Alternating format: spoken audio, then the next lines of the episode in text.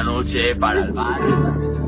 Hemos salido a ver qué pasa. Una vez más nos vamos a drogar. La vida pasa ante mí y la película es muy mala.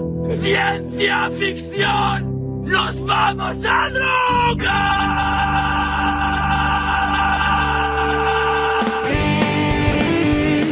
Hola a todos, esto es Sujétame el Cubata. Bienvenidos.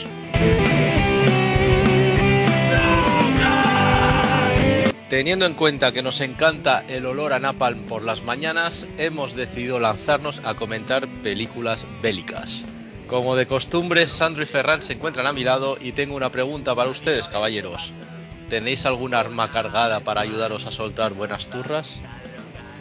Bueno, bueno, arma no sé, pero que alguna turra que más nos hemos tragado estas semanas, te lo puedo asegurar, ¿eh? Yo vengo con el panzer de turras a todo tren, o a todo tanque, mejor dicho. Muy bien, muy bien. Bueno, dado que el tema da para muchísimo, hemos decidido acotar de momento a películas ambientadas en las dos guerras mundiales. Como aún así podríamos estar nombrando obras hasta el fin de los días, hemos decidido hacer una lista de 20 películas. No están todas las que son, pero son todas las que están. Las hemos ordenado por orden cronológico de estreno y en el capítulo de hoy hablaremos de las 10 primeras. Para el primer film de hoy nos remontamos nada más y nada menos que a 1918 para encontrarnos con una de las más grandes leyendas de la historia del cine, Charles Chaplin. Justo en el año que terminó la Primera Guerra Mundial, Chaplin dirigió y protagonizó un mediometraje de algo más de media hora titulado Armas al hombro, Shoulder Arms, en versión original, en el que seguimos las aventuras de Charlotte en el frente. ¿Qué me decís? ¿Os gustan estas aventuras del personaje de Charlotte en la Primera Guerra Mundial? ¿O bien por el contrario se os hace cuesta arriba de ver hoy en día? Pues bueno, yo, yo, yo para empezar tengo que decir que soy un inculto de Chaplin y bastante inculto de cine bélico. Así que vi esta película un poco uh, sin muchas expectativas. Tengo que decir que es media horita, no da tiempo a que se haga cuesta arriba. Y bueno, es, es, es simpática, pero hoy en día es todo muy inocentón. Sandro, acabas de demostrar que eres inculto en películas bélicas y en más cosas, porque yo creo que esta es una verdadera obra maestra. A mí me parece que en 30 minutos Charles Chaplin, como un genio que es, consigue tocar un tema tan serio como es la Primera Guerra Mundial, justo al poco de terminarse, como bien ha indicado Alex. Tema muy reciente y lo hace con humor. Y, y eso me parece de una genialidad absoluta. ¿Y te sigue haciendo gracia? Sí, o sea, es como una ironía que te ríes, pero sabes que es serio. Es decir, eso es, la, eso es lo bueno, yo creo, que, que, te ríes, pero te das cuenta de que, hostia, está hablando de algo muy serio. Y te quedas pensando en eso. Y cuando no. acaba la película, eh, reflexionas sobre ello. Es decir, ahí está lo bueno, creo yo. No, lo, lo decía más porque el humor es como muy generacional, ¿no? Y, y, a veces es complicado reírse de cosas, de bromas de hace un siglo. Y, y, además Chaplin, su humor suele tirar mucho de sentimentalismo, que creo que envejece peor que el que usaba, por ejemplo, en su época Buster Keaton, ¿no? Que es como todo mucho más absurdo. Y a mí, bueno, yo, yo sí que había, en, cuanto al humor, sí que había momentos que sonreía, pero vamos, que tampoco es que me hiciera especial gracia. Creo que el, momento que, que, más gracia me hace es en el que lo envían al combate y vuelve habiendo detenido a 13 enemigos y su superior le pregunta cómo lo ha hecho y él le contesta pues rodeándolos. Yo, yo, creo que lo mejor es cuando se viste de árbol y se difumina en, la, en el bosque y le zurra a todos. O cuando sí, a, a, los 13 detenidos que decías les ofrece un cigarrillo y el, y el capitán de ellos, que es un chaval pequeñito, que hace mofa de, del capitán, como diciendo es un chaval, pero lo ponen de capitán por ser quien es, le tira el cigarrillo y lo, lo agarra y le sacudo como si fuera un niño pequeño. Yo me descojonaba ahí, o sea, yo me descojonaba, te lo juro. Yo creo que también hay gracietas que seguramente a niños de hoy en día les sigue divirtiendo mucho.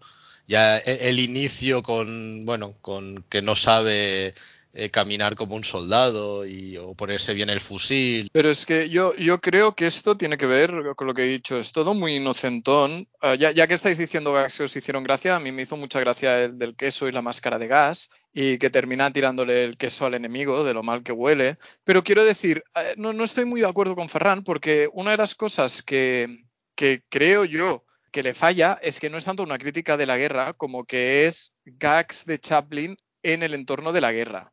Yo lo vi un poco más por aquí, ¿no? Son, hay mucho gag, como dices, ah, gestual, ¿no? Como cuando no sabe caminar, el que he dicho el queso, lo que dices que azota al, al jefe de los enemigos capturados. Entonces, uh, yo es que creo que, le pasa esto. No, no, no, veo que haya una crítica a la guerra, sino que, crea un contexto para hacer su show. Y a mí esto, pues me falló un poco, la verdad. Y también, pues lo que dice Alex, que ya he dicho, ¿no? Que son, son bromas que hoy en día, pues, pues son un poquito infantiles. Para decir una cosa buena, es que me encantó la música. Me pareció soberbia.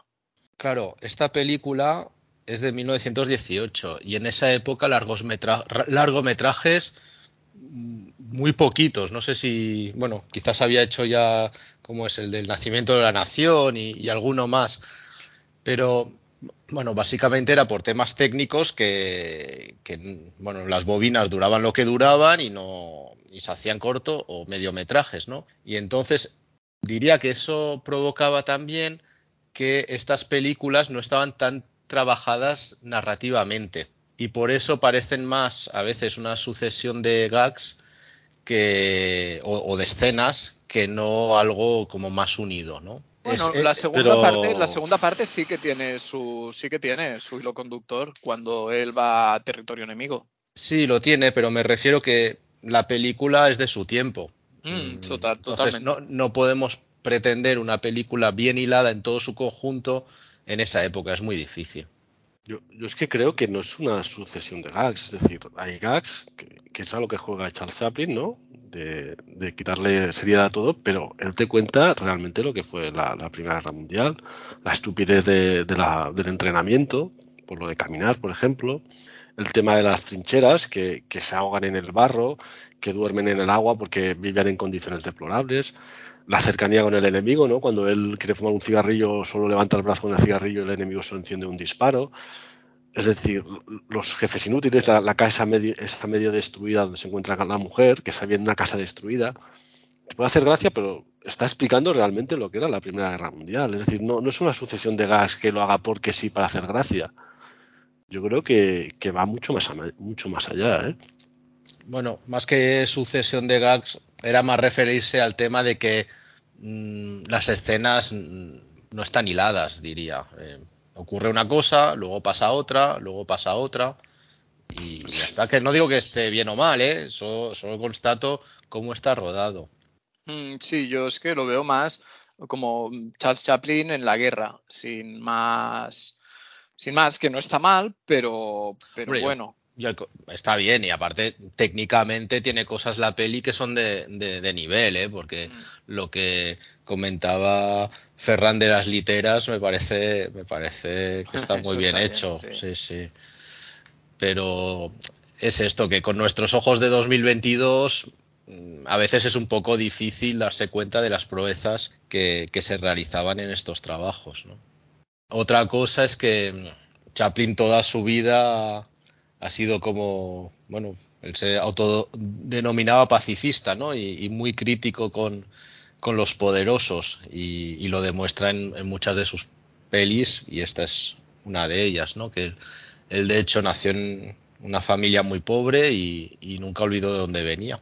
Y por ejemplo, él era muy consciente del, de que generaba mucho dinero a las productoras y, y entonces les pedía la hostia. O sea, él no se, está, no se andaba con chiquillas a la, a la, hora de pedir. Pero por otro lado, parece ser que todos los trabajadores que participaban en sus películas tenían muy buenas condiciones.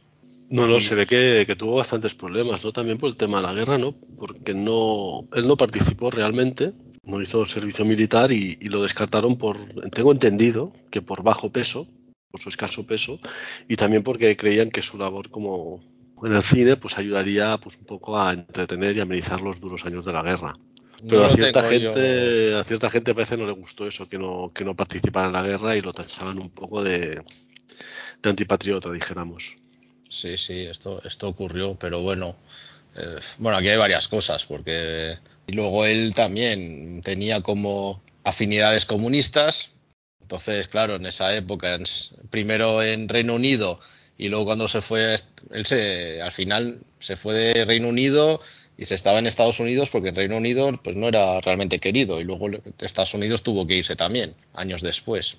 Entonces, bueno, No sé, a mí esta película me parece muy buena y un anticipo de lo que luego ya sería su obra maestra, que es la de la que hace sobre la Segunda Guerra Mundial. el gran que- dictador. El gran dictador, que, que me parece que es un peliculón. Y esto sería pues el anticipo. ¿Es tu película preferida de Chaplin, El Gran Dictador? No sé si la prefería porque no la recuerdo todas, pero de una de mis favoritas te puedo decir que seguro que sí. En fin, ¿queréis comentar algo más de esta armas al hombro introductoria en el tema bélico? ¿O pasamos Sí, a... sí, sí, Sandro, inculto. Continuamos. Pesado, tío. ¿Qué di? Dime. Ah, esto, me, esto es todo lo que tenías que decir. Sí. Venga, pa'lante. Bueno, un último tema, curiosidad de Chaplin, es que con el tema este de que, de que él se veía capaz de hacer mucho más dinero del que recibía y también por temas de control creativo acabó creando United Artists con otras estrellas de la época como Douglas Fairbanks y Mary. Pickford creo que estaba ahí metida también. No me extrañaría también que en el caso de Chaplin lo de incomodar a los todopoderosos también fuese un buen motivo para crear esta, esta empresa. Bueno, pues vamos a nuestra siguiente película. Eh, hacemos un salto a 1930. Lógicamente, seguimos hablando de la Primera Guerra Mundial, con una obra realizada por Louis Milestone. Se trata de All Quiet on the Western Front, que aquí se tituló Sin novedad en el frente. Es una adaptación de una novela del escritor alemán Erich Maria Remarque y nos explica cómo unos jóvenes estudiantes son enviados al frente y eh, a raíz de ello todas las miserias que ahí les ocurren. Es considerada una de las grandes pelis antibelicistas de la historia del cine. No sé lo que pensaréis vosotros, pero yo veo un, avance tremendo respecto a lo que hizo Chaplin. Bueno, un avance tremendo a lo que hizo Chaplin. Ah, yo creo que va, va más allá. Yo no había visto esta película y me cago en todo lo, lo, lo que existe en este planeta. Es una obra maestra que para mí es una de las mejores películas que se ha hecho en la historia.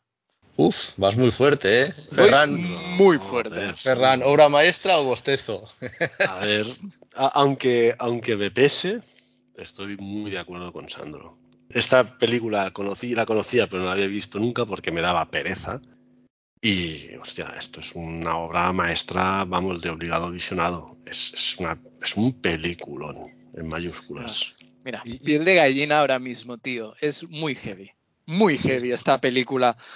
Está muy bien que nos enseñes eh, tus pelos de punta en un programa radiofónico. Queda Os como enseñaba a vosotros.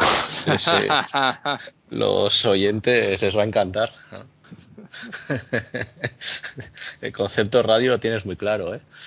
Eh, lo acojonante de esta peli es cuando se hizo. Aparte que en 1930 fuesen capaces de hacer esto. Es No, no, es que técnicamente, o sea, a ver, es que podemos hablar de la película a- a- al nivel que queráis. O sea, técnicamente es una puta flipada. Yo al principio, cuando empieza la película, que están ellos todavía en el, en el colegio, no sé si os habéis fijado, pero hay muchas aperturas de puertas, ¿no? Que yo creo que aquí se están sacando un poco la chorra técnicamente, porque estaban acostumbrados a que el cine fuera en espacios cerrados y hacían patapam. Y de repente tenías un cole y detrás pasando todo un ejército por las calles pues para irse al frente, luego abrían otra ventana en otro lado y tenías más ejército. Creo que me pareció ver que estaba medio hecho con efectos especiales, creo que la primera línea de gente mirando era de verdad y lo del fondo era filmación, pero claro, para aquella época es la hostia. ¿Qué más? Bueno, la fotografía, la música, los planos, o sea, viendo esta película he visto mucho cine posterior tanto, tanto bélico como no. Y qué más, bueno, ya a nivel historia ya ya de entrada, que la historia empezara desde el punto de vista de unos niños alemanes convencidos de que tienen que ir a morir por la patria, ya, ya eso me parece, me parece un punto de partida cojonudo. cojonudo. La verdad es que, es que puedo, puedo seguir turrando lo que queráis, pero, pero os cedo la palabra. En el tema técnico hay una cosa que para mí la hace más impresionante aún, y es que hay que tener en cuenta que se estrena únicamente dos años después del Cantor de Jazz, que es la primera película sonora de la historia. Y en esa época, por temas de, bueno, de, material a utilizar, las películas mudas eran mucho más avanzadas técnicamente que las sonoras. Y claro, hacer una película sonora de este calibre en esa época es, es toda una hazaña, es, es, espectacular. Y ya no es que, como dice Sandro, anticipe cine que vendrá posteriormente, sino que es que es incluso muy superior a bastantes películas bélicas que se rodaron en las décadas posteriores. Es, es, aparte es que es muy dinámica y las escenas de acción son impactantes. No, bueno, impactantes. La, las batallas, me acuerdo la primera batalla que se ve, que estaba pensando, me cago en la puta, tío. ¿Cómo es posible que, que hicieran eso en 1930? Y aparte, es que son duras las batallas. No sé si os acordáis, hay un momento que, se ve como, el enemigo está avanzando, eh, cae una bomba y, se quedan dos manos colgando del alambre de espino de uno de ellos después de la explosión. Y pensé, pero, pero, pero, ¿qué es esto, tío? Y, volviendo a lo de la dureza, es una peli dura, dura, dura de cojones, ¿sabes? Lo siento, Ferran, pero aquí sí que están haciendo un alegato en contra de la guerra y explicando las putas miserias de la guerra y lo que es estar en unas trincheras y volverse loco de terror. No, no, no los jueguecitos de Chaplin, lo siento. Mm, si hay una crítica en aquella película, uh, es, es, la mantequilla de las críticas. A ver, a ver, estás comparando sandías con berberechos, tío.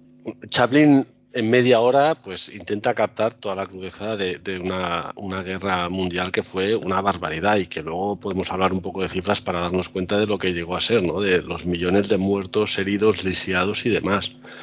Aquí se lo toman más en serio, en el sentido que lo enfocan directamente como fue, ¿no? Es, no, no, es un documental, pero sí que yo creo que lo muestra muy bien y, y, lo marcan, en, pues quizás un poco turra, pero unas cuantas etapas, yo creo, ¿no? Primero es lo que decías de la escuela, ¿no? Los chavales que es demagogia pura, lo que les enseñan de hay que luchar por la patria, hay que ir a la guerra, el honor y lo demás. Luego ves la alegría de los chavales por ir a la guerra, pues van a la guerra, se van a hacer hombres, se alistan, van a instrucción como si fueran de colonias realmente. O sea, realmente muestran que no son conscientes que van a la guerra o, o no lo saben. Inician la instrucción y luego ya se van a luchar al frente y la vida en, la, en las trincheras. Y ahí ya empieza pues lo de verdad, ¿no? La, el hambre, las ratas, la tensión, el sufrimiento. Yo recuerdo que alguno acaba desquiciado estar encerrado en la trinchera sin nada que hacer. Y, y la película ya va derivando, pues cuando empiezan a, en el frente a haber heridas, se van al hospital, más muerte, más lisiados, les dan un permiso para ir a casa y ahí ya tienen el primer choque, o sea, el choque de regreso a la realidad. Han perdido el sentimiento de esa realidad y, y no saben dónde están. Y yo creo que ahí es cuando la película es más buena, ¿no? Cuando, cuando él vuelve a casa a ver a su familia y, y se da realmente cuenta de que no pertenece a ella. Bueno, o sea, es que si puedo hacer un una inciso, eso, ¿eh? hombre, es que va al bar con su padre y los amigos y están ahí discutiendo de, de, de cómo de cómo avanzar el frente, de cómo enfocar la guerra, como, como cualquier claro. cuñado haciendo de entrenador de fútbol, ¿sabes? Y el pavo lleva bueno, ahí años años no, y, viendo encima, muere todo el mundo. Y encima, ¿no le dicen en un momento dado, cállate que tú no sabes de esto? Sí, creo que sí, es terrible. Es yo, yo, ahora diré una palabra muy, muy repelente, que es una elipsis, ¿no? Eso, porque realmente él vuelve al bar y, y, los padres dicen eso, sus padres, y él se da cuenta que es lo mismo que él decía que dijéramos al principio de la película, cuando estaba en el colegio, ¿no? Que hablaban de la guerra como el honor, querían ir a la guerra todos ahí, y se, real, y se da real, es ahí cuando se da cuenta en plan de, hostia, Sí, o sea, nos han engañado. Sí, pero todo y que quiero decir que no es lo mismo que hagan estos comentarios chavales de 15 años a hiperadoctrinados que, que hombres adultos también hiperadoctrinados, pero que se, a los que se supone que tienen una capacidad de reflexión mayor. Ya, pero no han estado ahí y esa es la diferencia, yo creo. O sea, la Sí, diferencia bueno. que él ve es que no, no saben de lo que hablan porque no han estado ahí. Y por eso él quiere regresar al frente, que es donde realmente se encuentra ya a gusto con lo que es. Bueno, yo, yo creo que es la expresión gráfica de, de- de hablar desde la barra del bar. O sea, es, es- es- es- es asqueroso. Pero volviendo, volviendo a la película y, y en relación con este tema, para mí uno de los no, temas... no nos hemos ido. No, no, pero volviendo a, a- no, no, pero me si refiero que- volvemos, pero no, pero volviendo al tema de, de la asquerosidad de la gente en general, que es que el, el- lo que ha dicho Ferran, de cuando se vuelven locos en las trincheras, de sus compañeros de filas, quiero decir, es todo sucio, asqueroso, ves la ruindad de- del ser humano, ves que realmente ahí incluso el dinero deja de tener valor, ¿no? Creo recordar que hay un momento que, el, protagonista dice, les pregunta si tienen dinero eh, les sacan billetes y les dice que eso es solo papel, que si tienen tabaco, si tienen algo de, de valor en el frente. Quiero decir, hace una lectura, creo yo, de, de- creo yo también desde la barra del bar, porque claro, he estado en 30.000 frentes, ¿no? Pero desde la eh, comodidad de mi silla delante del ordenador haciendo el podcast, pues me parece una manera muchísimo más ah, realista de, de afrontarlo. sí. Y, y me gusta mucho la, la evolución del personaje principal, es muy creíble. Y como al principio de llegar a la guerra hay tanta diferencia entre los jóvenes reclutas y, y los soldados curtidos en mil batallas, eh, con la cabeza visible del que estabas comentando tú, que, que es el que les consigue comida muchas veces y que al final de la película son compañeros, porque él se ha convertido en eso también. Mm. Y por cierto, ya que hablas de él, vaya dos actorazos, el prota y el veterano. O sea, muy, muy bien también para una película de, de casi hace un siglo. ¿Y el prota no, no os pareció que es como un Robert Pattinson con tupé de James Dean? Yo, yo todo el rato veía cara de Pattinson ahí. No. No, Sandro, no. Eso es algo que, que te pierde, ¿eh? Eh, lo Pattinson. No, no, Yo no lo, lo, lo que has dicho por eso de lo de los brazos en la trinchera, aparte de esa escena y alguna otra, no recuerdo que hubiera mucha sangre a raudales, ni tripas ahí cayendo, ni, ni cuerpos mutilados. O sea, esta película en general no hay héroes, no hay, no hay enemigos, no hay malos ni buenos, ¿no? Es, es una guerra, te lo explica. No se pone en ningún lado, creo que también eso es un acierto. No sabes dónde están en toda la película si avanzan mucho las trincheras o si, si ganan o pierden la guerra. O sea, realmente eh, yo creo que eso es lo bueno de la película, que se, se, se, aleja de todo eso para explicarnos realmente lo que pasa en una trinchera.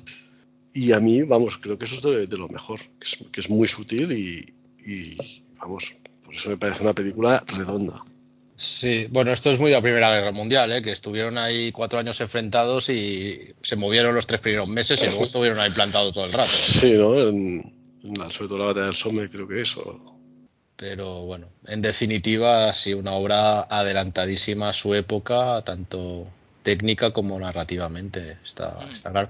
Ostras, hay otra escena que he recordado ahora y, y que me impactó, bueno, me impactó, que, que me gustó y, y no es directamente en el frente, y es el momento en el que van a comer y el cocinero ha previsto raciones para más soldados de los que finalmente hay y no quiere repartir más de lo que toca. Y, y dices, hostia, es que hasta en estos momentos hay están gilipollas de todo. Hay gilipollas, exacto, tío. Ha, ha muerto la mitad de, la, de, de, los soldados y no les quiere dar el doble de comida. Con, con lo que has visto que han pasado. Y hablando de comida, me gustó mucho la escena, que es más simpática, en la que se van a ver a las francesas, que, que, poco sutilmente, al contrario de lo que decía Ferran, les llevan salami ya directamente para comer. Sí, ahí realmente es comida por sexo, ¿eh? y un intercambio que todos quedan satisfechos. ¿Qué más? ¿Qué más? Bueno, y volviendo a lo de, de, un poco a lo técnico, una cosa que me flipó es que todas esas explosiones son reales y realmente hay escenas que petan muy cerca de muchos actores. Yo creo que ahí alguien perdió algún miembro o algún ojo o algún dedo o algo porque realmente ves que los, los cabrones, no, que los pobrecitos yo creo que se la jugaron bastante para sacar según qué tomas. Yo no descartaría que los brazos aquellos del alambre no fueran efectos especiales. Están muy bien hechos, podría ser. Mételo en la peli que ha quedado de puta madre. Aparte, seguro que en esa época no se lo miraban tanto los derechos sociales de los actores. cachos de carne, ¿no? Al final, los actores son cachos de carne delante de la cámara. Pues ya está. He leído que el, protagonista principal no quiso formar parte de, la Segunda Guerra Mundial y en algunas ciudades de Estados Unidos eh, censuraron sus películas por ello. Wow. Wow. Madre mía. Bueno, un poco lo que decía Ferran que pasó con Chaplin, ¿no? Cuando tienes tantísima población muriendo en el frente, si tienes a alguien un poco privilegiado, ¿no? Como se diría hoy en día, a que deciden oír, pues, pues eres la diana de todas las críticas. Mm. Y con razón. Em, ganó Oscar a mejor película y mejor director. No sé qué había ese año, pero no, seguramente bastante merecido. Sí. Le podrían haber dado el Oscar el año pasado. Bueno, de los últimos Oscars, unos cuantos se podría. Diez años igual. sí, sí. ¿Queréis añadir algún detalle más? Venga. Uno más, que una cosa con la que, que me quedé al final de la película y es un aviso para madres y hermanas. Por favor, no deis picos a vuestros hijos y a vuestros hermanos. No está bien. Sí, eso queda. da, mala cosa. Os da angunia. Un poquillo, un poquillo. Bueno, pues vayamos a 1945. No sé si hay picos en esta ocasión, pero toca hablar de la Segunda Guerra Mundial. En esta ocasión juntamos a uno de los grandes directores de la época, Raúl Walsh, y una de las estrellas más grandes, Errol Flynn, para Objetivo Birmania. Un grupo de soldados son lanzados en paracaídas tras las líneas enemigas con el objetivo de destruir una estación de radar japonesa. Si bien la misión empieza siendo un éxito, las cosas se van torciendo rápidamente. A mí lo que me flipa de esta peli es cómo se pasa de frenada con la propaganda. menos mal, tío. Es la hostia, Oscar los japoneses son descritos como oh. seres ultrasanguinarios sin piedad alguna, pero el colofón es el mensaje ultra panfletario que aparece escrito en pantalla al final, en el que te sueltan básicamente que con lo majos y valientes que son los norteamericanos ya queda menos para deshacerse de los putos amarillos. es tremendo. Literalmente dice las fuerzas del mal de Japón. Eh, sí, sí, sí, sí, sí. Es muy fuerte. Pero bueno, si dejamos de lado este, esta parte tan panfletaria, ¿qué, os parece Objetivo Birmania? Para mí es la floja de hoy. Es que claro, es que es el panfleto, es que empieza como que estar en la guerra es súper enrollado el campamento que tienen, que tienen montado ahí el peluquero, el dentista, todos son felices, es que claro. Oye, y, y no te da la sensación de que de que Errol Flynn, que ya podría estar tres meses metido en la jungla sin ducharse y que, que huele de puta madre. ¿Sabes? Pues te iba a decir, Errol Flynn desde el principio me daba la sensación de que huele a chotuno y fuerte, tío. Ah, no, no, yo lo veía ahí con. con o de ahí, bien. Ah, sí, no, no, no, yo he pensado, este tío debía, debía, o sea, debía oler en el set. Aunque como, como, actuación está bastante potable. ¿eh? Hostia, yo, yo he pensado que flojeaba. Y, es que es flojete él, por eso lo digo. que aquí... Flojeaba, flojeaba. Y, en realidad es que lo he visto y pensaba, este tío es el Chris Hemsworth de hace 80 años. Porque hasta de, un poco de aspectos como un Chris Hemsworth. ¿Quién es ese Chris Hemsworth? Eh, el, el, tío que, hacía, que hace de Thor. Uh, australiano, metro 90, mega cacha. Bueno, no, lo ubico, no, he visto Thor, no lo ubico, pero bueno. El marido de la Pataki. No, sé que está con un australiano, pero no. Y que ya está como el queso, pero no sé más. No sé, yo esta película, el objetivo era intentar llegar a acabarla del todo, porque ya la había visto hace tiempo y no tenía muy buena, muy buen recuerdo. Y ha costado, ha costado porque se me ha hecho larga, larga, pero, pero larga de verdad, ¿eh? O sea, por no decirte cojones. Y es un poco lo que habéis dicho. postal, un panfleto militarista, los americanos somos buenos, los japoneses son tontorrones, la guerra es un cachondeo y aparte las escenas de batalla dijéramos que es un tío con una metralleta mata a 50 japoneses con tres tiros, ¿sabes? Tira una granada y mueren 20 que caen a 10 metros de la granada se mueren, o sea, es una peli floja, floja, floja, floja. Pero aún así, lo que dices de la granada, sí que me he quedado con que a uno de los japos le tiran un cuchillo de verdad. Y realmente es que tiran el cuchillo y se ve como lleva como un chaleco de espuma o algo abajo para que se le clave.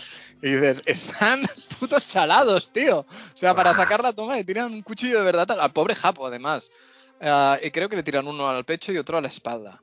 Pero realmente sí, es que, mira, sinceramente, es es de la peli que menos he apuntado. Una de las cosas que, que, me ha sorprendido, porque yo no la había visto, esta es que en realidad había visto muy pocas de las pelis de, de este episodio, es que la banda sonora Star Warsea a tope en muchos momentos.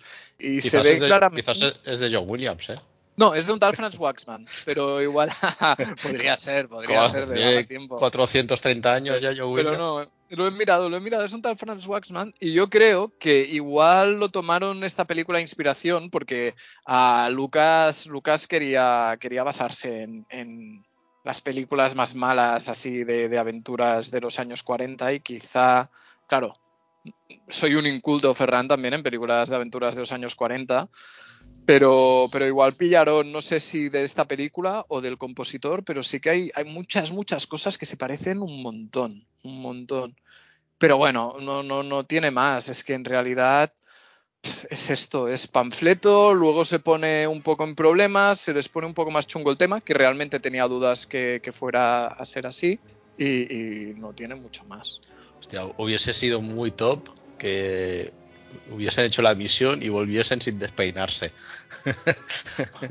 Yo es que pensaba que algo así iba a ser, pero no, no, realmente no, no. hay a- a- un poquito de los dramas de la guerra los tocan, aunque Sí. sea A ver, yo no, de rasquis. no me apasiona esta película, pero, pero bueno, a mí no me. No, entretenidilla sí que me parece. ¿eh? Y luego hay una cosa que creo que no está mal resuelto y es que en realidad cuando ellos van por la jungla esta y los van persiguiendo, como no se ven nunca los japoneses, ¿no? Mm. Y eso crea como ese ambiente de tensión y, y sentir que el enemigo puede estar escondido en cualquier lado. Bueno, eso no. Tiene cositas que no están mal, yo creo.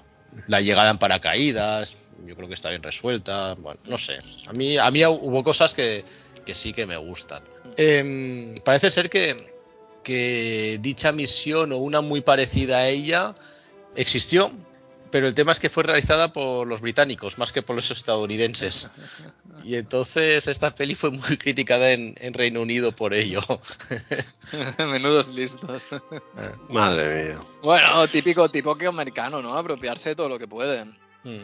Yo tengo una pregunta sobre, sobre esta película, que es que estaba viendo la película y pensé, es tan, tan aburrida que me dio por pensar en cosas y una era, en las guerras de ahora ya no se estila, ¿no? El lanzarse en paracaídas, eso ya se ha eliminado, ¿verdad? De los ejércitos, entiendo. Solo pasa en los desfiles cuando se comen una farola, pero realmente tú vas a la guerra y no tiras a la gente en paracaídas, ya. Hombre, yo creo que sí. Sí, no sé. Yo creo que sí. Yo creo que en van plan, a hacer incursiones y en- en misiones plan de comando, estas, sí. claro. Ah. Sí, o sea, tirar, tirar a la peña como en estas películas, en plan chorro potocientos de golpe para, para colocarlos en un punto del mapa, no, pero para hacer misiones, sí. A ver, en plan misión depredador, me voy solo a la jungla, quizás sí, pero en una guerra entiendo Bueno. que lanzarás millones de misiles al terreno y luego irás con un barquito, unos tanques y entrarás por ahí. No que los Sí. tirarás para caer. Es Digo que- yo, ¿eh? O sea, No, porque depende mucho del terreno, del país, de... Mm. Depende de muchas cosas, ¿no? Yo creo que, claro, las guerras han evolucionado, pero las unidades de paracaidistas siguen existiendo y tendrán sus eh, cometidos, ¿no? Pero sí, probablemente, como ha dicho Sandro, no lanzan a, a 100 de golpe, pero, pero para misiones puntuales pienso que siguen existiendo, sí. Mm, Yo creo que sí. Ya que hablamos de esto, me, me ha flipado mucho el que no lo conocía, el concepto de los de los planeadores estos que van agarrados detrás del avión y los sueltan planeando ahí para, para desplegar tropas y, y- y- y coches. Bueno, coches, jeeps y, y armas. Y he pensado, joder, qué cabrones. Y luego también, cuam- como los rescatan, ¿no? Que cogen un planeador de esto como si fuera un Fulton Y bueno, lo cogen y a volar. Y pensaba, hostia, qué cabrones, qué listos. Sí, sí, sí, y- ta- también se ve en otra peli que veremos más adelante eso. Mm, mm, exacto, exacto. Pero a- hasta que me he puesto a ver estas pelis yo lo desconocía. Ah, Mira, cada día se aprende algo nuevo. No, y, y otra cosa que, que ya te salía en la de Chaplin y también en la anterior película, y que salen todas, es que se pasan toda la película fumando sin parar, macho. Mm, O sea, antes de tirarse en paracaídas, el jefe saca dos paquetes y dice, os invito a tabaco, y todos fumando en el avión antes de tirarme en paracaídas. Están todo el Mm. rato con el piti en la boca, en la trinchera, en... Hostia, es, es increíble, ¿eh? Bueno, es que te pueden volar la cabeza en cualquier momento. Yo también me lo fumaría todo, la verdad. Sí, sí, no, no, pero que ahora visto en perspectiva es como, joder, eh, no sé. Y lo dice un fumador. Sí, fumador ocasional, pero sí. Es por eso que me estás viendo la peli y dices, joder, me fumaría un piti, macho. Cabrones. Bueno, ¿qué me decís? ¿Algo se ha quedado en el tintero o Inolvidable. Mm, Seguimos. No, no, la peli, la peli no, no cumplió su cometido. No, no me dieron ganas de, de alistarme. Creo que con la siguiente tampoco te entran muchas ganas de alistarte, aunque por diferentes motivos. Ahora seguramente tocaría hablar de la magnífica Senderos de Gloria, pero como ya la tratamos en nuestro especial dedicado a Stanley Kubrick, la hemos obviado en esta ocasión. Su sustituta es una película alemana de 1959, Die Brücke, o lo que es lo mismo en castellano, El Puente. Nos encontramos en los últimos meses de la Segunda Guerra Mundial, el conflicto está cerca de concluir, los alemanes empiezan a ser acorralados, pero el fervor patriótico de algunos no decae. Ante la falta de adultos, el ejército alemán empieza a reclutar adolescentes. En una pequeña ciudad, varios de estos niños reciben la orden de proteger un pequeño puente. Yo personalmente no conocía esta película y wow, me ha parecido magistral. Y en cuanto a antibelicismo, le aguanta el tipo a Senderos de Gloria y es de lo mejor que vamos a tratar hoy. Yo no sé si opináis lo mismo. Pues me pasa un poco como a ti. Yo tampoco la conocía y me parece un tremendo peliculazo. Ah, y, y tengo, tengo dudas de si quiero más a papá o a mamá. No sé si, si me gusta más el puente o me gusta más, más la película anterior, la de Sin Novedad en el Frente. Parecen tremendos peliculazos que no había visto. Yo soy más del puente. Sí, no sé. ¿Y tú, Ferran? Yo creo que el puente no lo llega ni a la suela del zapato a la de si no en el frente. Y a mí, a ver, esta peli me parece un de más a menos de garrafón, pero de garrafón.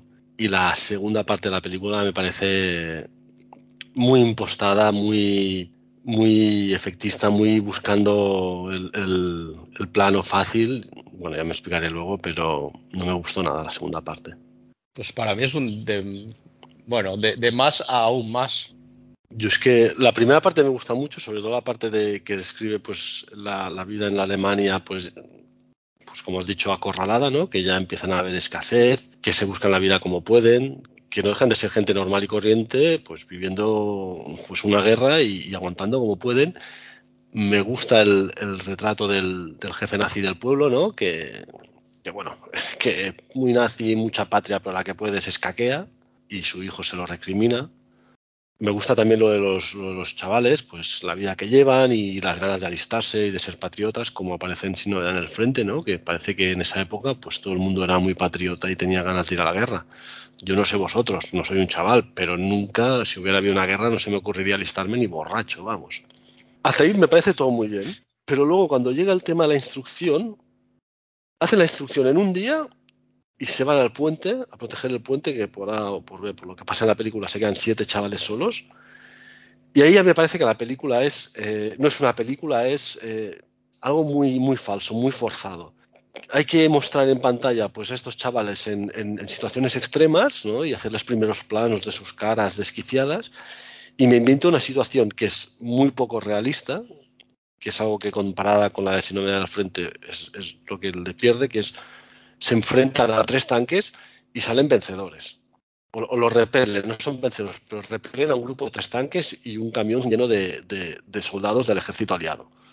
Siete chavales que, como dicen en la película de la instrucción, han tenido un día de instrucción y el mismo jefe decía, al primer tiro, estos chavales se nos van a ir por patas cagados de miedo en medio de la guerra. Entonces ya me parece todo muy falso y muy forzado y no me gustó esa parte. No, no niego que está bien hecho, pero no me gustó porque ya era en plan, a ver, estás en una situación que te has quitado de la buena realidad al principio de la película y ha sido buscar algo muy concreto, muy rebuscado para intentar mostrar algo que, ya no me creo. Pero en, realidad los mandan a proteger el puente entre comillas, mm. porque lo que les mandan es una misión donde no molesten, donde a ellos, bueno, no les pase gran cosa y lo que pasa es que el que es el encargado del tema, se, lo, se lo, pelan, Por, una tontería, ¿no? Y, se quedan solos. Y, y, lo que pasa es que, y también esto, están más zumbados estos chavales que están totalmente idos de, debido a la propaganda nazi que, que, les han inculcado, ¿no? Y que resulta, a mí me resulta estremecedor. Y, están totalmente obsesionados con la ideología nazi, lo de, ¿cómo es? Lo de sangre y honor. Y, bueno, y deciden cumplir las órdenes recibidas hasta las últimas consecuencias. No sé, a ver, que, quizás no es muy real. Bueno, en el cine he visto muchas más cosas más surrealistas que eso. Lo vi más como un retrato de, la obsesión y de la locura y de y bueno y de cómo les han inculcado todas estas cosas y por eso actúan de esta manera. Pero bueno, sí que es verdad que, repelen en cierta manera eh, un ataque de los aliados, pero ¿a qué coste? Mm, sí, es que es esto. Yo, yo sinceramente, los 20, últimos 20 minutos me parecieron flipantes. Tampoco le exigía esta dosis de realidad. Sí, que entiendo que dice Ferran, que sí, que en la vida real seguramente habrían llegado los tanques y, los habrían arrasado en 0,5. Pero estamos hablando de una película. Entonces, una película con mensaje, con muchísimo mensaje. Con lo cual, usa la historia para dar el mensaje que quiere dar, que tiene mucho que ver con lo que dice Alex, ¿no? El, el punto de partida a mí me volvió a encantar, que es el mismo que hemos hablado de Sin Novedad en el Frente, que son unos chavales totalmente entregados a, la nación, por, por hiperadoctrinados por lo que han aprendido en la escuela, en su entorno, bueno, por lo que los han educado y que no tienen ninguna duda, bueno, es que al principio están ansiosos de, dejar la escuela e ir a filas y cuando los llaman a filas para ellos, para todos es una ilusión y un regalo y se van muy contentos. Entonces, Así, la instrucción dura una noche, pero es así. Quiero decir, la película no, no intenta hacerte ver que en una noche están instruidos, sino simplemente llegan ahí y todos son llamados al frente. Y lo que decíais, y gracias a su profesor, el profesor consigue convencer al, al, militar al mando de que los envíen a un sitio sin ningún tipo de trascendencia para que no mueran, básicamente. Y se va toda la mierda por culpa del, del soldado a cargo que, la palma, bueno, y que los americanos deciden entrar por ahí.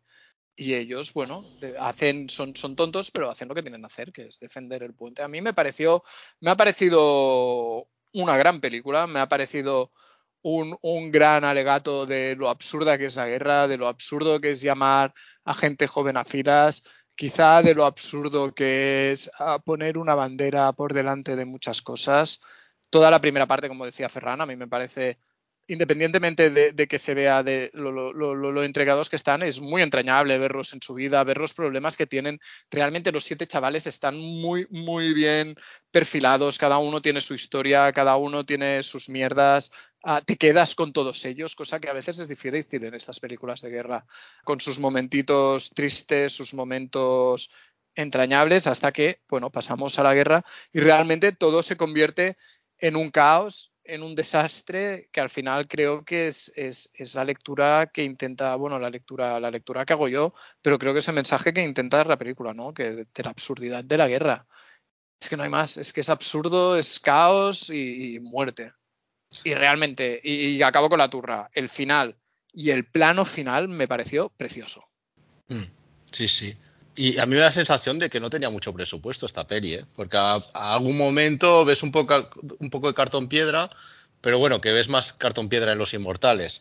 Eh, pero ¿dónde vas con.? claro, pero, pero no, no, yo creo que está, está bastante bien resuelta. Y yo te diría, bueno, la, tengo que volver a, ver, pero yo hubo un par de planos que me recordaron al Salvador Soldado Ryan de cómo está puesta la cámara cuando se acerca el tanque, o luego la espera también, que escuchan los ruidos de que están llegando pero no los ven aún. Yo creo que Spielberg se la ha visto esta peli, ¿eh? Sí, seguramente se ha visto todas las Hombre, hablando. Es el final, el final de salvar al soldado Ryan un poco, ¿no? Eh, por eso. El, el- el director, eh, Bernhard Vicky, eh, fue posteriormente uno de los directores del Día Más Largo. Él se encargó de la parte alemana de esa película. Y fue nominada a eh, Mejor Peli de Habla No Inglesa en los Oscar, pero no ganó. No sé quién ganó.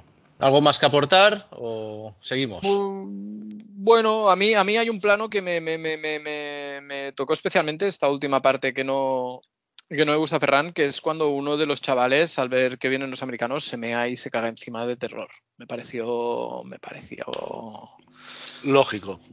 lógico y, y- y valiente de filmarlo y, y realista, porque creo que más de uno y más de dos se deben haber meado en el frente y cagado encima. Y pensé, sí, es que claro, es que, volviendo a lo que decías, Ferran, es que yo, yo creo que hay una mezcla entre, entre intentar darle un realismo y que quizás sí que los habrían arrasado, pero es que, jolín, hay que hacer alguna concesión, ¿no? Ah, es un poco ñoña el momento en el que el chaval está hablando con su compañero al que ya le han volado la cabeza y lo hemos visto cien veces. Sí, pero está muy bien hecho y a mí se me encogieron los huevecillos para adentro. Bueno, pues los huevecillos encogidos para adentro, vamos a cambiar de década. Nos vamos a 1961 y esta sí es una superproducción con todas las letras. Diría que la primera de todas estas películas bélicas con reparto estelar que hubo en los 60 y, y 70. En esta ocasión contamos con Gregory Peck, Anthony Quinn y David Niven liderando la fiesta y evidentemente estoy hablando de los cañones de Navarone. En la Segunda Guerra Mundial los alemanes dominan las aguas del Mediterráneo, en parte gracias a los cañones de Navarone, un dispositivo que controla el paso a la navegación por el mar Egeo. Se le asigna a un comando la misión suicida de destruir dichos cañones. Entonces, ¿qué? ¿Qué opináis? ¿Cañones bien o cañones mal? Los turrones de Navarone. Vaya turra de película, por Dios. Es larga, es interminable. Dios mío, qué, qué pesadilla ver esto, tío. Que yo creo que Ferran debe ser más de los cañones de Nakasone. Pues No, no sé, no sé lo que son los no, los, de humor los de humor amarillo. Oh, bueno, totalmente, ahí sí, vamos, sin Y, y- dudarlo. y una pregunta antes de entrar más en tema. Yo, yo, yo me pasé toda la vida diciendo Navarrone, no Navarone. Pero hay una Eh, sola R, ¿no? Sí, es Navarone, pero yo toda la vida he dicho Navarrone. No, no, no, de Navarra, nen, ¿qué pasa? Oye, Alex, Eh, dale, dale el número de tus clases de dicción a, a Sandro, por favor. Bueno, esto es más de dislexia, pero bueno. Y decir de la película que sí, la descripción de Alex está muy bien, pero también se podría escribir como seis machotes perdidos por las islas griegas buceando dos cañones muy grandes. Entre los, entre los seis machotes incluyes a Irene Papas. es el, del- del bigote. Sí. Sí, sí, sí, sí. Oye, Y- pues el que tenía un buen cañón es Anthony Quinn, ¿eh? que iba inseminando a toda mujer con la que se cruzaba. No puedo ni confirmarlo ni desmentirlo. Bueno, ¿eso tú lo según la, guardia, según la Guardia Urbana, 12 hijos tuvo, pero según, según los Pues- organizadores, yo creo que. 15.000. Sí. Ay, pues, pues a ver, a ver, a lo- los cañones. La, la he vuelto a ver y decir que es, es, es, es, es los Vengadores de la época. Es que tiene la misma estructura que una, es una peli de superhéroes, ah, pero ambientada, ambientada en la guerra. En la que tiene seis, entre comillas, super soldados, cada uno con sus, con sus características, con sus poderes especiales. Y bueno, entiendo que a la gente en la época le flipara, pero, pero bueno, sí, en parte estoy de acuerdo con Ferran. No es una película ni que me haya gustado mucho ahora, ni que me haya vuelto loco nunca.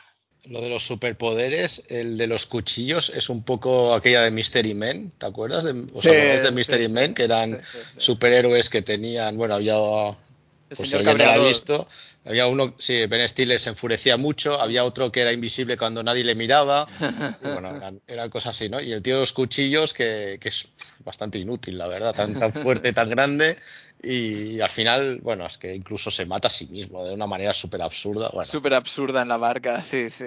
eh, yo, yo, yo es una película que es un bien, pero con muchos Mm. peros, ¿no? Mm, Porque sí que es verdad que hay escenas que, que- que- que están logradas, como la secuencia de la escalada o, o la persecución en el pueblo griego, pero hay, hay, hay algunas que es- son aburridillas, ¿eh? Es, es muy regular y, y Ferran lo ha dicho, es que es larga y recortas media hora y sales ganando. Y el final, pues tampoco es que sea nada del otro jueves. Ah, Yo, a ver, vo- voy a comentar algo. Yo es que quizás soy muy, muy, muy, muy pesado, pero son dos cañones, como has dicho al principio, que controlan eh, el mar Egeo y son de una vital importancia. Y están hechos con una única puerta de acceso vigilada por una garita que hay un pipas comiéndose algo mientras vigila y otro que está de paseo. O sea, les están diciendo entrad. Y una vez dentro de los cañones cierran la puerta y ahí no entra nadie. O sea, a ver, estas películas que muestran al, enemigo tonto de remate y los otros con muy poco, muy listos en plan MacGyver, de verdad, eh, que se lo hagan mirar, porque es que, joder, ponle un poco de gracia, tío. Eso sí, una vez encerrados aparecen 50 soldados de no sabe dónde y empiezan ahí a intentar demoler una puerta de acero que es imposible de demoler, vamos. No sé, es, es un sinsentido. Sí, entre eso y lo de que los detienen en un momento dado de la peli, los capturan y no los atan. Claro, viendo estas cosas te preguntas cómo los, los nazis dominaron medio mundo con lo ineptos que eran, ¿no? es que, macho, es que es, es de cajón. Pero oye, eh, esta peli tiene, tiene un gran valor por una cosa y es que hay una escena de Hot Shot 2 donde parodian a, a Navarone y es aquella en la que simulan ser un, bas- un barco pesquero cuando son interceptados por un barco patrulla enemigo. Ah, cierto, es verdad. Es no la verdad. recuerdo, qué rabia. Sí, Sí, sí, sí. Sí, Es, es verdad, parodia es total de Es Navarone. verdad, es Mm. verdad. Sí, sí. Y bueno, y lo que yo creo que es también son los, actores, bueno, sobre todo los, los tres principales, que Queen está en su salsa, Mm. eh, Niven bien, eh, con, con sus comentarios irónicos haciendo muy de super british, Mm. Y Peck no defrauda como maestro de ceremonias, ¿no?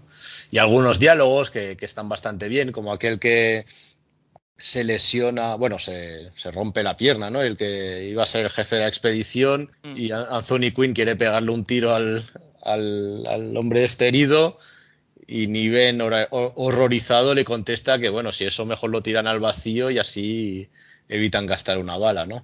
Mm. Mm. Yo le habría pegado un tiro. Yo vacío. No, bueno, no, habría ido más rápido, pero sí, es que la peli está llena de, de- de insensateces, como decís. Y, y volviendo a Anthony Quinn, que decías que, que debía ir cargado también. O sea, tenía la cara muy grande este hombre. Sí, Sí, sí. En todo grande. él. Pero era un, yo creo que era un, un buen bicho. ¿eh? La- Luego hay, hay otra cosa que me ha venido a la mente también que no está muy bien resuelta, es todo la subtrama de la, del espía en el grupo, que, Mm, pero Sí, no, es, que, es que es floja, floja. sí. Y, y- y te quedas con las ganas de ver la secuela, ¿eh? Fuerza 10 de Navarone. O sea, después de ver esto dices, veo la secuela y ya me corto los brazos. bueno, quizás yo no la he visto, pero a veces te llevas sorpresas porque a veces van con menos ínfulas, van más a lo que van y te lo dan y, y Oye. te decepcionan menos. No, que estoy viendo que en Fuerza 10 el prota es Cindy. ¿Es Harrison Ford? Sí, sí. No sabía. Yo tampoco. Ni yo. Bueno, ¿Qué cosas pues. Sí, sí, cada día aprendemos algo nuevo. Ferran nos descubre cosas sin saberlas. Venga, va. Vamos a la siguiente. Vamos a la Vamos al siguiente. siguiente. ¿eh? Al ataque. Seguimos en los años 60. En este caso, 1967. Seguimos con un reparto estelar en una superproducción. Estoy hablando en esta ocasión de Lee Marvin, Charles Bronson, John Cassavetes, Telly Savalas, Donald Sutherland y unos cuantos más, es decir, The Dirty Dozen, los 12 del patíbulo. 12 soldados presos son elegidos para formar parte de una misión suicida que consiste en asaltar una fortaleza nazi y matar a sus ocupantes. Mejor patíbulo que Navarone, ¿no? Eh, sí, Yo, mejor. yo soy muy fan de esta película. Mucho mejor. Me encanta el título ya para empezar. 12 del patíbulo. Lo que para mí es más una película de aventuras que bélicas, realmente. Son aventuras en la guerra. Pero, pero muy, es muy distraída esta película.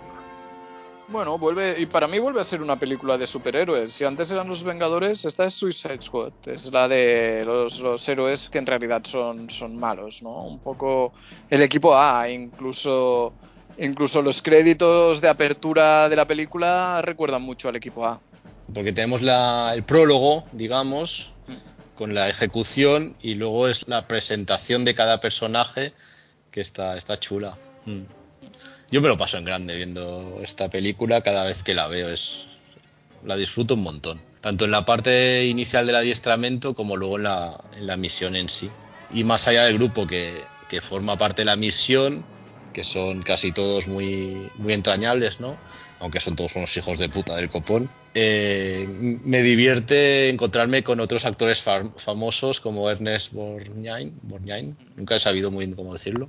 O George Kennedy, ¿eh? George Kennedy que aparece aquí también, el amigo de Leslie Nielsen, pero como recordaréis también el de Alain Delon. Y bueno, también es verdad que a pesar de que está basada en un hecho más o menos real, la trama está bastante pillada por los pelos. ¿eh? Sí. Porque básicamente juntas a 12 tíos sentenciados a largas condenas, incluso alguno a la horca, y aceptan formar parte de un comando del cual es probable que no vuelvan por amor al arte, lo hacen, ya que en ningún momento les aseguran una rebaja de, de la condena. Les dicen que, bueno, que si eso ya lo veremos. Y ninguno intenta, bueno, menos uno al principio que intenta medio escapar, pero ninguno la lía al final realmente. O sea que son, son presidiarios de. son patibularios de buen rollito. Es, una peli de. Vamos. Es una, lo que he dicho de aventuras que. Vamos a pasarlo bien y lo consiguen, ¿eh? La verdad es que lo consiguen porque lo pasas muy bien.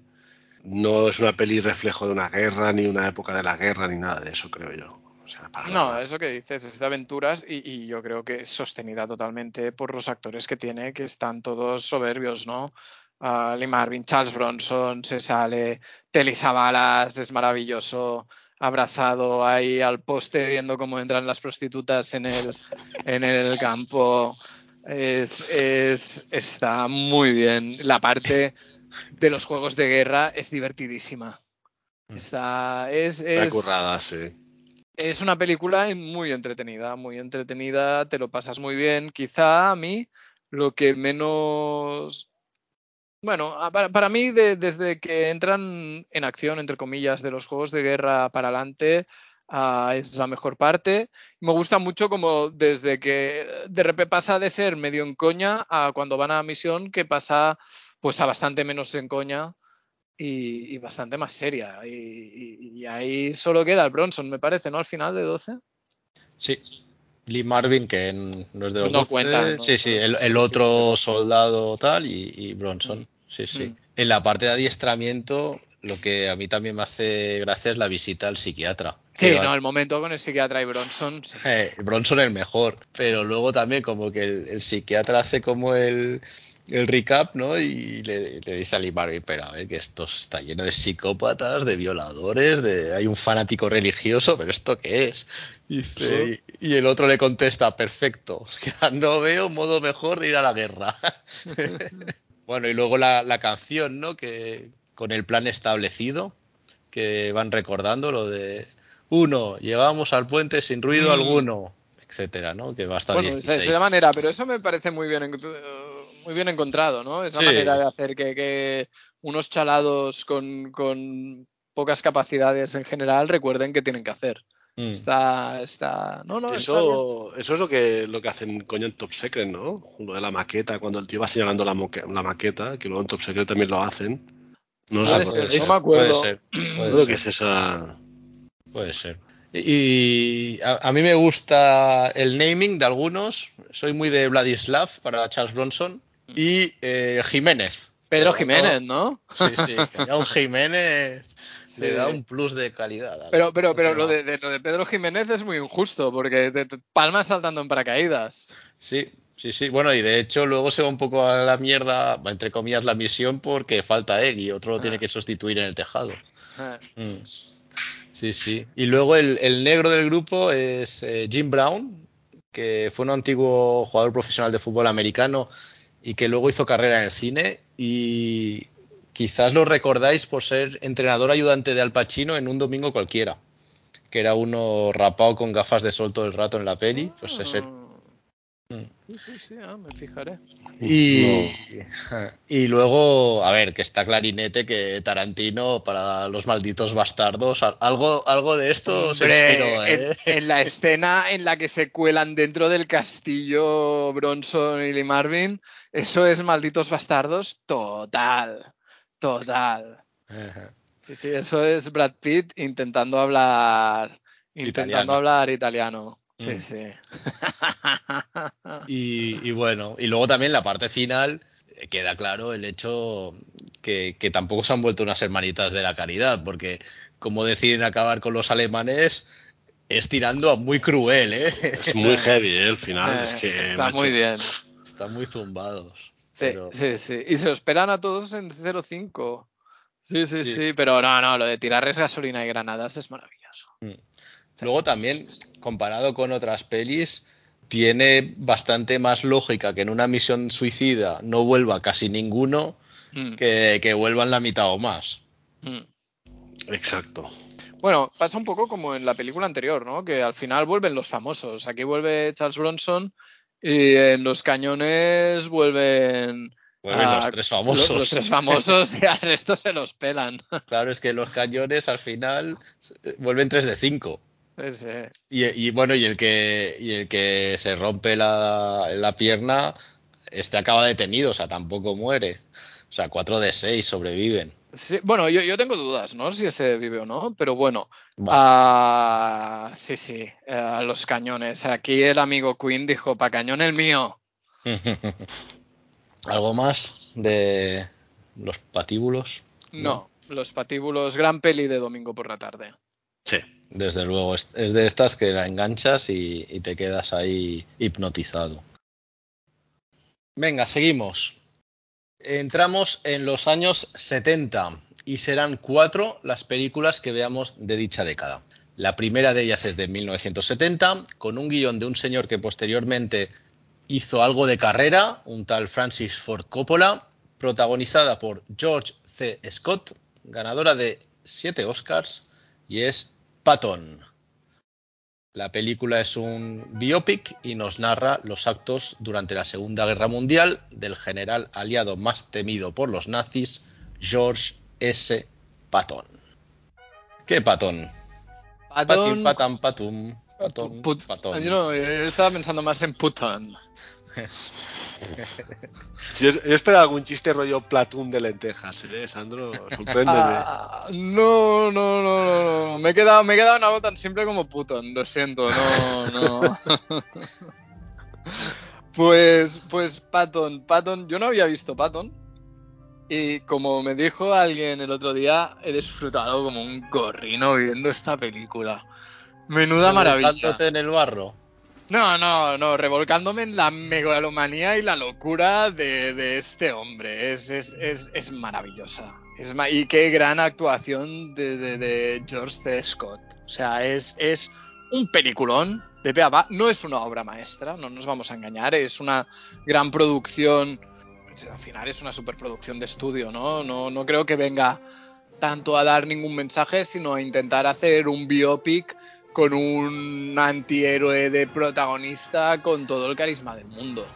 Pero claro, es que yo qué sé, podría ver a este hombre haciendo de Patton una película de 10 horas en lugar de una de 3.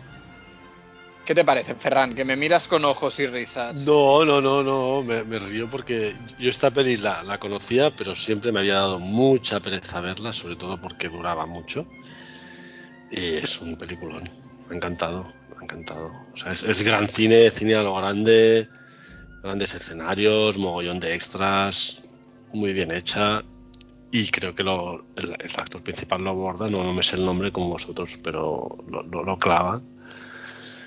Y vamos, estás enganchado ahí durante toda la película para ver lo zumbado que está este hombre, cómo se afronta las cosas y, y, todo lo que hace, ¿no? George C. Scott eh, lo tenías en teléfono rojo, volamos hacia Moscú. Este ah, mira. Que la eh, general que se vuelve loco, ese. El que está. Sí, ah. el que es súper fascista.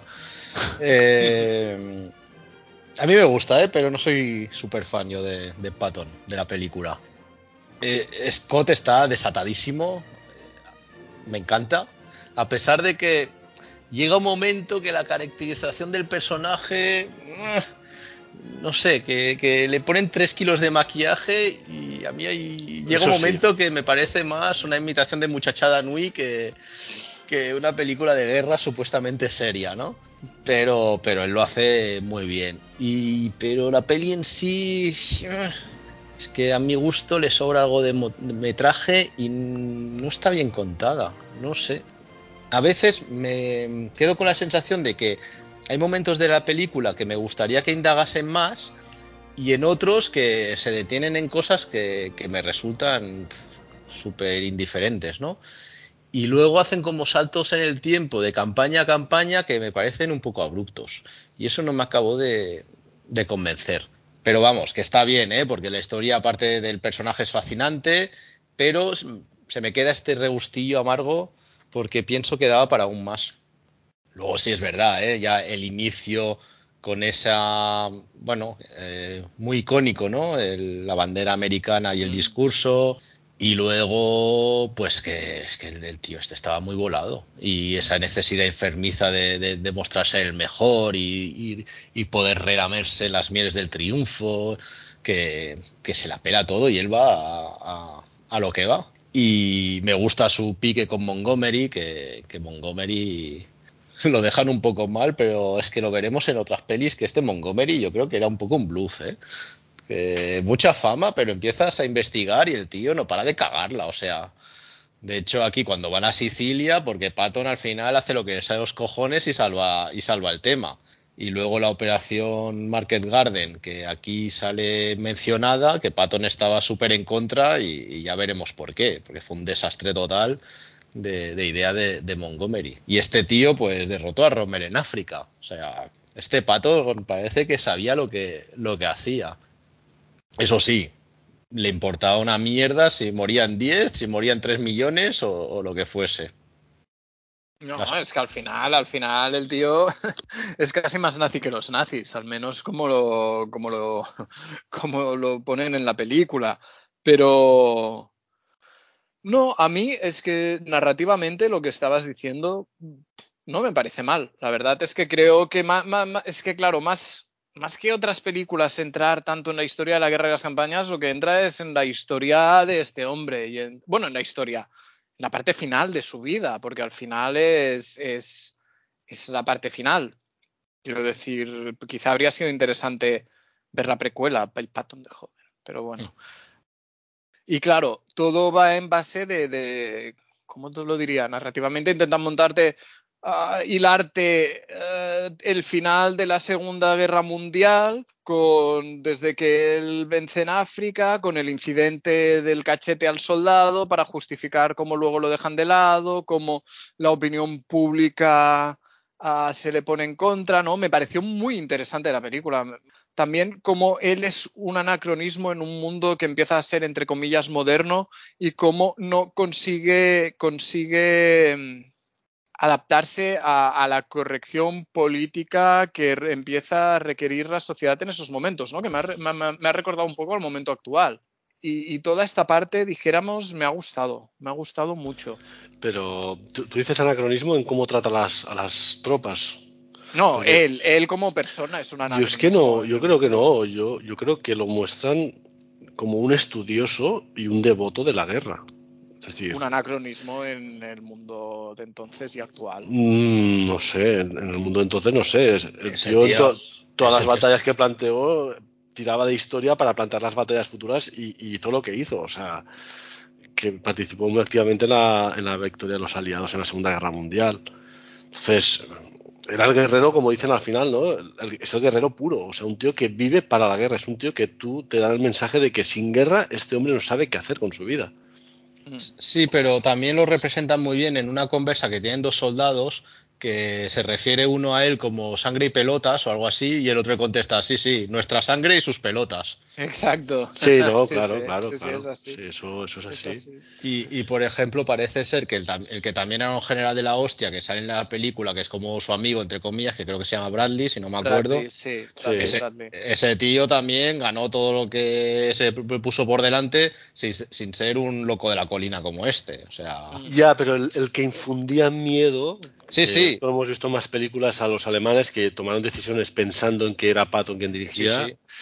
Pues era él, un poco. Y de eso parece ser que supieron aprovecharse los aliados, ¿no? Yo, lo desconocía, ¿eh? este personaje realmente, o sea, no, no lo tenía. Es no que... tenía conocimiento. Por eso quizá me ha gustado tanto la película. O sea, porque he quedado flipado con la historia y todo lo que pasó. No, no, no tengo ninguna, ¿cómo se dice? Ninguna certeza, pero tampoco ninguna duda de que Patton era el más temido por los nazis, pero también por sus propios compañeros. Sí, sí, pero también yo, yo no sé, he leído que, que, las tropas, vale, que eso de sangre y pelotas que has dicho es cierto, pero que, que se sentían mejor con Patton que sin Patton los que estaban en, las tropas. Bueno, porque Patton, Patton, solía ganar también. Claro, si, si el otro es Montgomery que te que te llevaba a, esas campañas que, bueno, salían bastante mal muchas de ellas. Em, me gusta otra, otra, otra frase de la película cuando le preguntan su opinión sobre Marruecos y contesta, me encanta, es una combinación de la Biblia y de Hollywood. Pero sí, sí. Bueno, no, no, Didi. no, no, iba a decir que que pensaba que Rommel saldría mucho más en la peli, sale un poco al principio y adiós. Y desaparece totalmente. Mm. Mm, mm. Sí, yo pensaba que iba a ser esto, más pique Patton Rommel y no, no, se lo ventilan rápido. Sí, sí, pero me parece bien, me parece muy bien. Por cierto, eh, con lo que has dicho antes, yo, yo viendo la película he pensado, ¿por qué no empiezo yo los episodios dando una turra como Patton? Me pongo una bandera de sujétame el cubata detrás. ¿Me dejáis o qué? Venga, por mí, Vamos, tienes todo, todo mi apoyo, Sandro. Lo que no sé si tendrás es público, pero apoyo. Exacto. Cada, episodio haces una arenga aquí para ir a, la guerra del podcast. y luego medita Alex. pero volviendo, es que me encanta, me encanta, me encanta esta película, me encanta él, cómo, cómo se pasea todo el rato, como si se fuera a follar a sí mismo es maravilloso. Es, es, como el Slatan Ibrahimovic de la guerra. Sí, es, sí. es un pasote, tío. de, hecho, al principio, cuando aún no tiene las no sé cuántas estrellas, tres, creo, que aún tiene dos, pero ya se pone tres, porque si me la van a dar, o sea, ¿qué, qué más? ¿Qué, más da? Si ya me la pongo y ya está. Y se va paseando con su coche, con la banderita, con las tres estrellas, con el jeep. Es maravilloso. y, luego, y luego también hay algunas escenas que sus tropas no consiguen avanzar y es un poco en plan, joder, es que lo tengo que hacer yo todo, ¿no? Que, que, coge el chip y, se planta en, cualquier lado, y, pero pasa por aquí, pasa por allá. Hmm. Sí, bueno, y hablando de escenas, la de cuando da el discurso para el club del libro de señoras en Inglaterra es buenísima también. Sí, sí, hmm. sí, sí. La verdad, la verdad. Le, trajo problemas, como parece en la peli, eso, ¿eh? O sea, eso, ese, ese episodio fue bastante, bastante fiel a la realidad, se ve. Putos rusos. Bueno, es que cuando el brindis. Es que despotriga contra los aliados y, y, luego tenía razón. Él ya hablaba mal de los rusos porque preveía que era el, el enemigo futuro y, al final de la pelea aparece, ¿no? Que él dice que hay que continuar la guerra e ir a por los rusos. Bueno, tenía razón. o sea, tenía razón o no. Eh, lo que este tío era anticomunista a muerte. Entonces, claro. bueno, a ver, después de la guerra, Segunda Guerra Mundial vino la Guerra Fría. Sí, pero esos son intereses económicos, pero igualmente él comulgaba igual más con el pensamiento nazi que con lo suyo. Eso ya no lo sé. Estaba muy ido este pavo, ¿eh? Que, lo suyo fuese muy bueno no quita que. Joder, yo no le de... en, la peli lo dice, esto que dices tú, que cuando ya ha terminado la guerra dices que nos hemos equivocado, nos hemos peleado contra los nuestros y ahora le critican porque sigue teniendo personal alemán a sus órdenes y dice, y ahora lo que tendríamos que hacer es cogerlos e ir a por los rusos. Es que hasta ahí lo dice. De hecho, creo que este señor murió en el 45 ya, o 46, porque ya no tenía nada que hacer. Bueno, tuvo un accidente, ¿no? Murió de una manera Sí. muy patética, en un accidente de coche.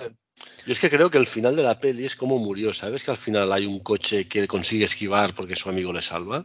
No, porque eso es un carro, pero quedan para una cena y sí que murió en una yendo a una cena. Parece ser que le invitó el, el otro, Bradley. el otro, sí, Bradley a una cena o para, para que no estuviera deprimido y parece ser que yendo a la cena el coche en el que iba se, se hostió contra un camión militar que iba a muy poca velocidad.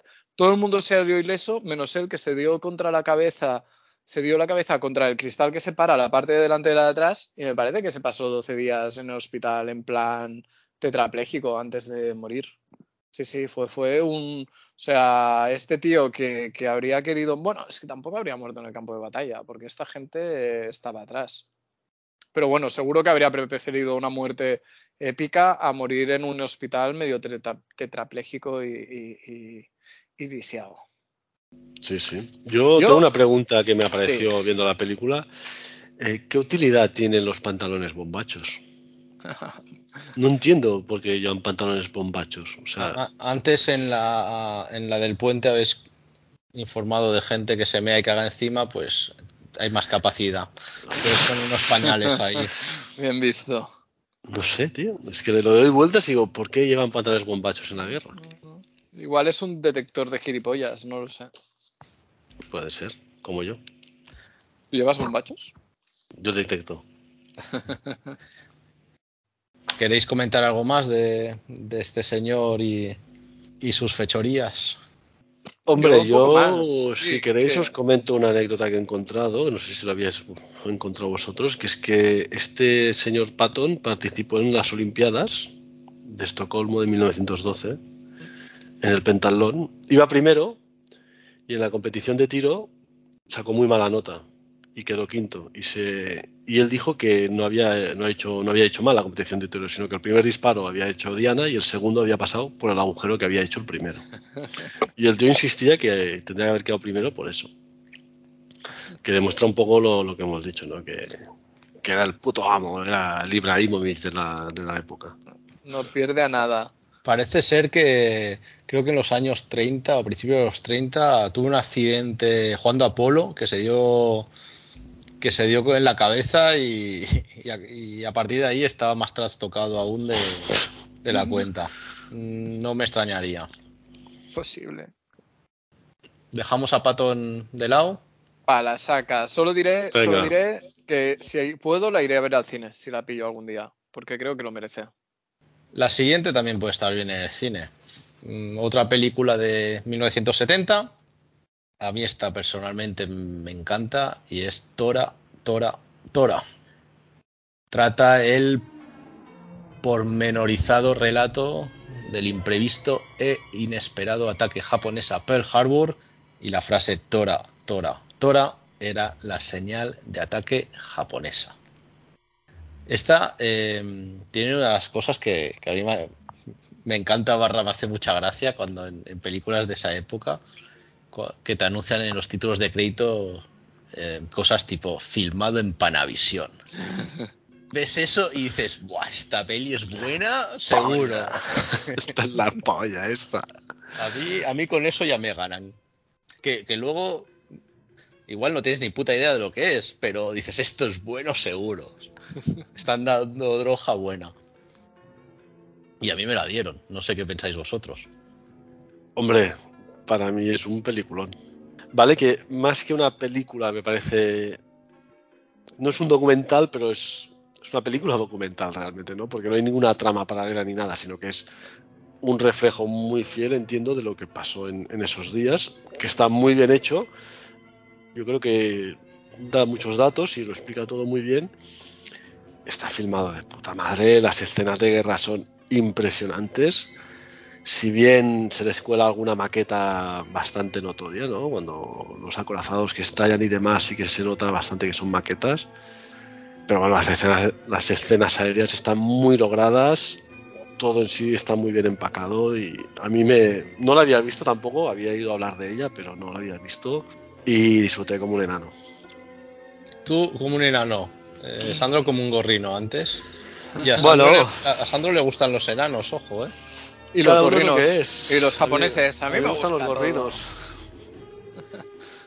Sí que es verdad ¿eh? que tiene un toque documental, porque es que como te lo va contando como con una precisión quirúrgica, Y de los Como- dos bandos. eh, y, y bueno, y está bien, ¿no? Porque encima eh, la peli es bastante honesta, ¿no? Y porque, bueno, te, te cuentan como los altos cargos estadounidenses no paran de cagarla y en cierta manera acaban ayudando que en, en que el, el drama que fue aquello y luego los japoneses déjalos estar también porque cuando ya lo tienen visto para sentencia se echan para atrás bueno uno decide que vale ya, ya está que ya tampoco hace falta cuando los tenían ya a puntito de caramelo no No, Y- yo creo que hacen bien. La película no dice eso, creo yo.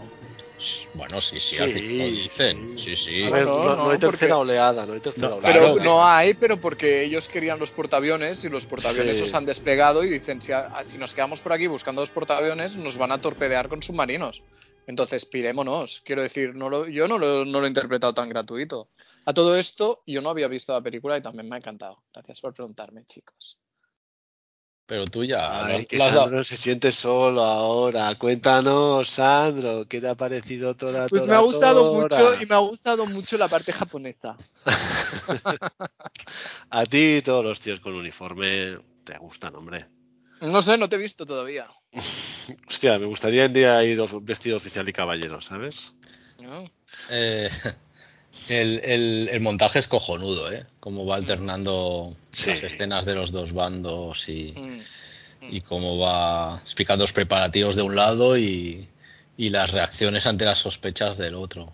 Mm. Y- Sabéis, ¿no? Que la parte japonesa la dirigieron directores japoneses. Sí, que de hecho y la iba a hacer Kurosawa y al final no sé si empezó o no llegó a empezar, pero no. Ah, ah, empezó, pero le quitaron el crédito, creo. Sí. Y, ah, por cierto, esta, al igual que la que Patton, debido a su duración, tiene un intermission. Me encanta que conserven los intermissions, en las Intermission. películas en las películas digitales. Y, y ya que hablas de intermission, porque intermission básicamente es la música, tanto esta como la anterior, Patton, tienen un- bandas sonoras de Jerry Goldsmith supremas. Supremas. Sí, sí, aparte tiene intermission, rollo para ir a mear, pero a mí me, me tiene hipnotizado, o sea... Y es- yo no me es- muevo. Ah, Sí, sí. ah. No, no, yo si hace falta me meo encima como en la guerra. Ponte pantalones bombachos. Oye, y por cierto que en esta, tras el intermedio, y, y bueno, que hacen como un fundido a negro súper elegante, que es justo después cuando empiezan las hostilidades, ¿no? Que es como la hora final de película. Y, y- y bueno, lo ha anticipado antes Ferran, pero hostia puta, que bien está todo filmado.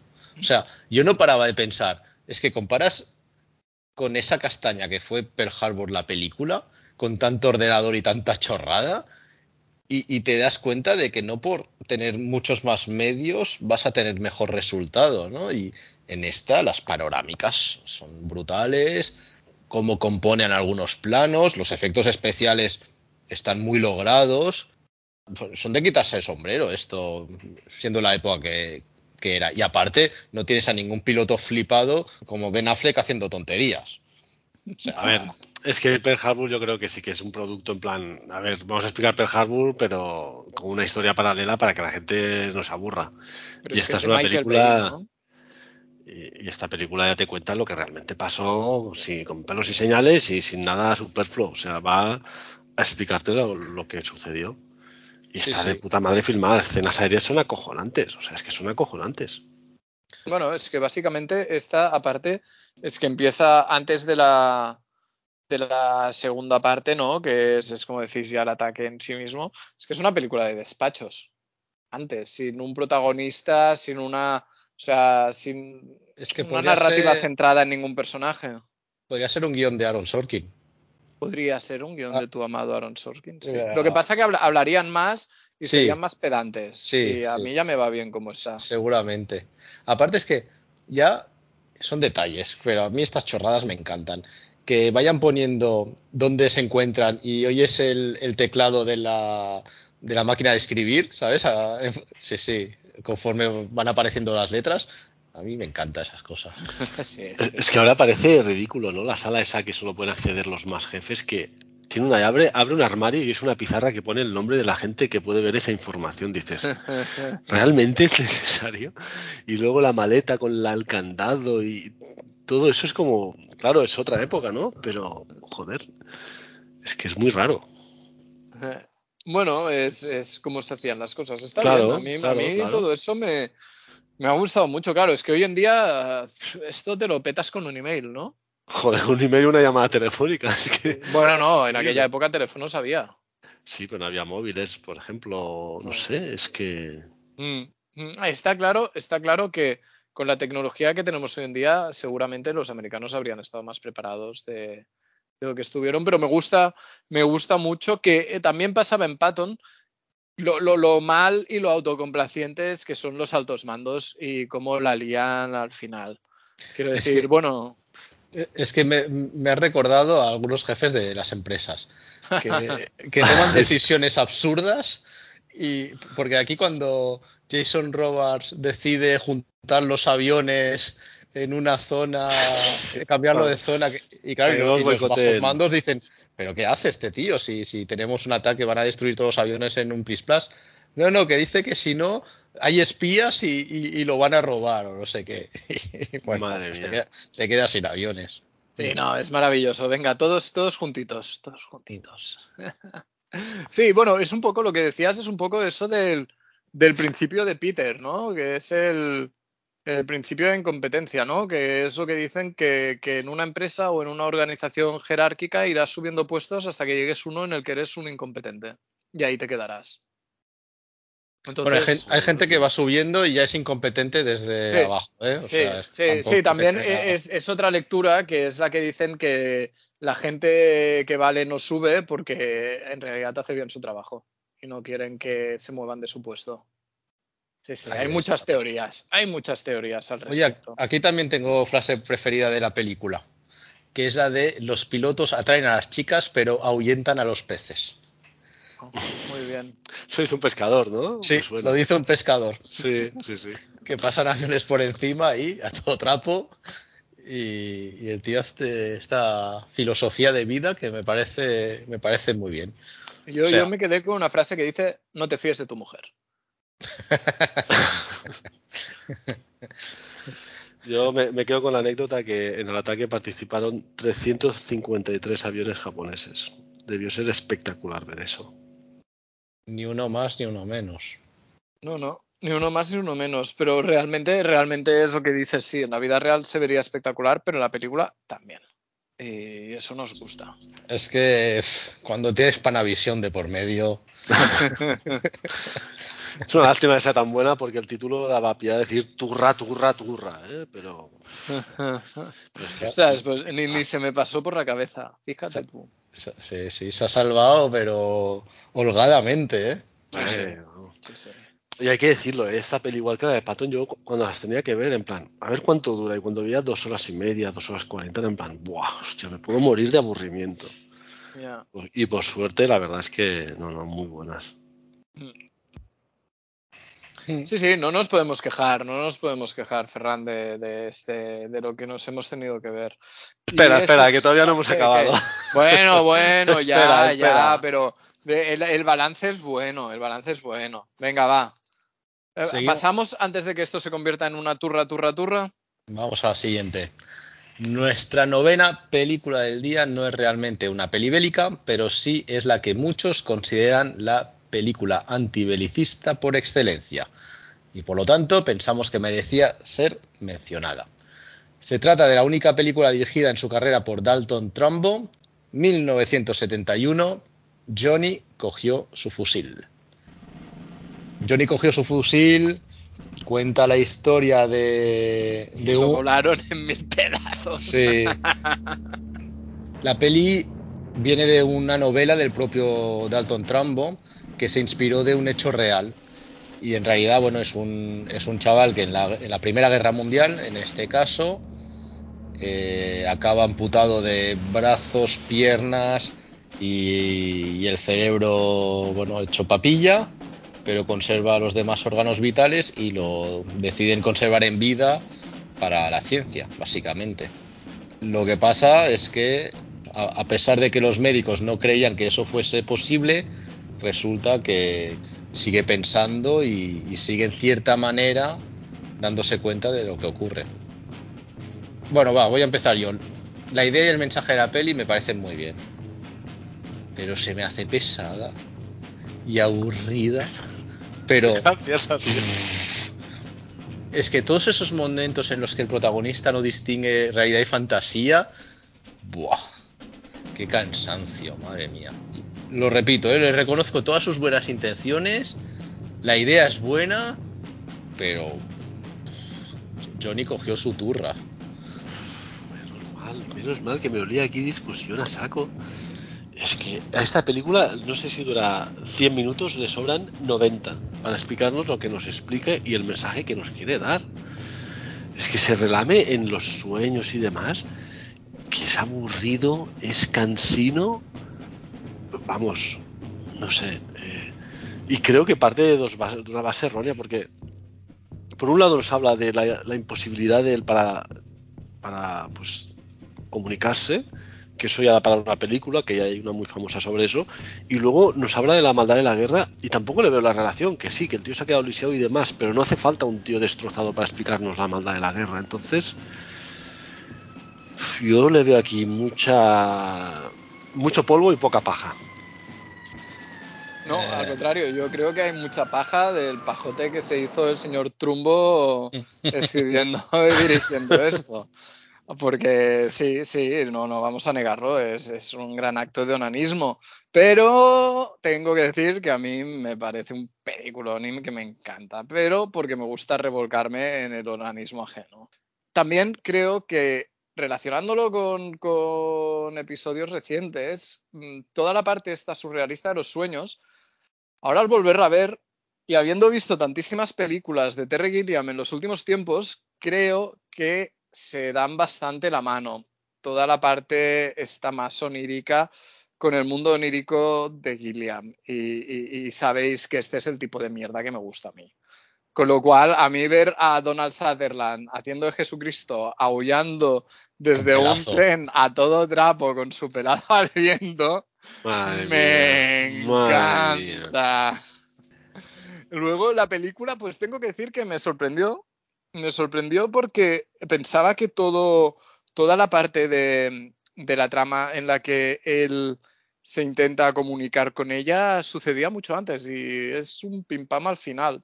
Quizá habría sido más interesante centrarse en eso, pero toda la parte del poco loco se vuelve, ¿no? Pero toda la parte de, él cómo va descubriendo que en realidad es un es un tronco, como va viendo que le van quitando las grapas en sitios donde tendría que haber o un brazo o una pierna, ah, como todo esto le hace tener, rememorar la historia con su padre, la historia con su novia, a mí todo esto me, me, me encanta, la verdad es que me encanta. Yo, yo, yo cojo, cojo la mano de, de, Dalton y le ayudo, porque nos gusta esto.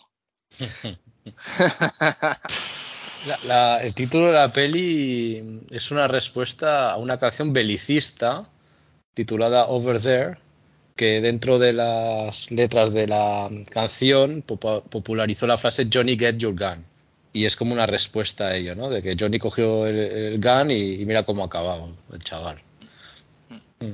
Luego también no es solo antibelicista la peli, porque al final también saca el tema de la eutanasia. Y eso, esa parte me resulta de lo más interesante de la peli, tampoco es difícil. Sí, sí, no, no es difícil y aparte.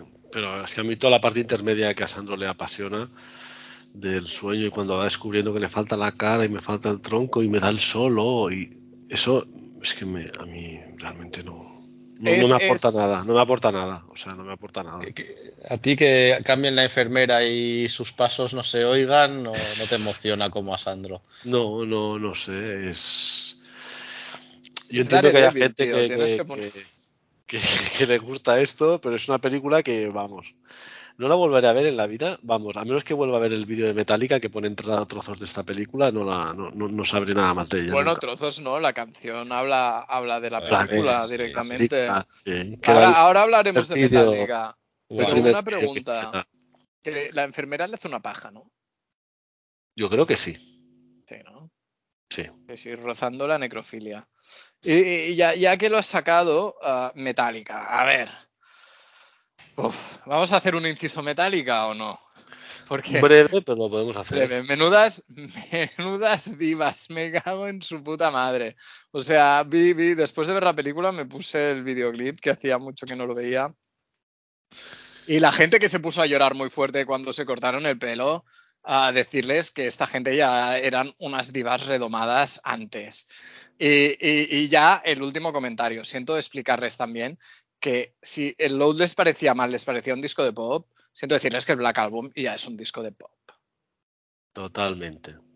Y comentar que usaron esta película para decir, somos gente muy afectada y por primera vez en nuestra carrera vamos a grabar un vídeo, porque el de One es el primer vídeo que graban en su carrera, porque ellos eran muy heavy eran anti-videoclips.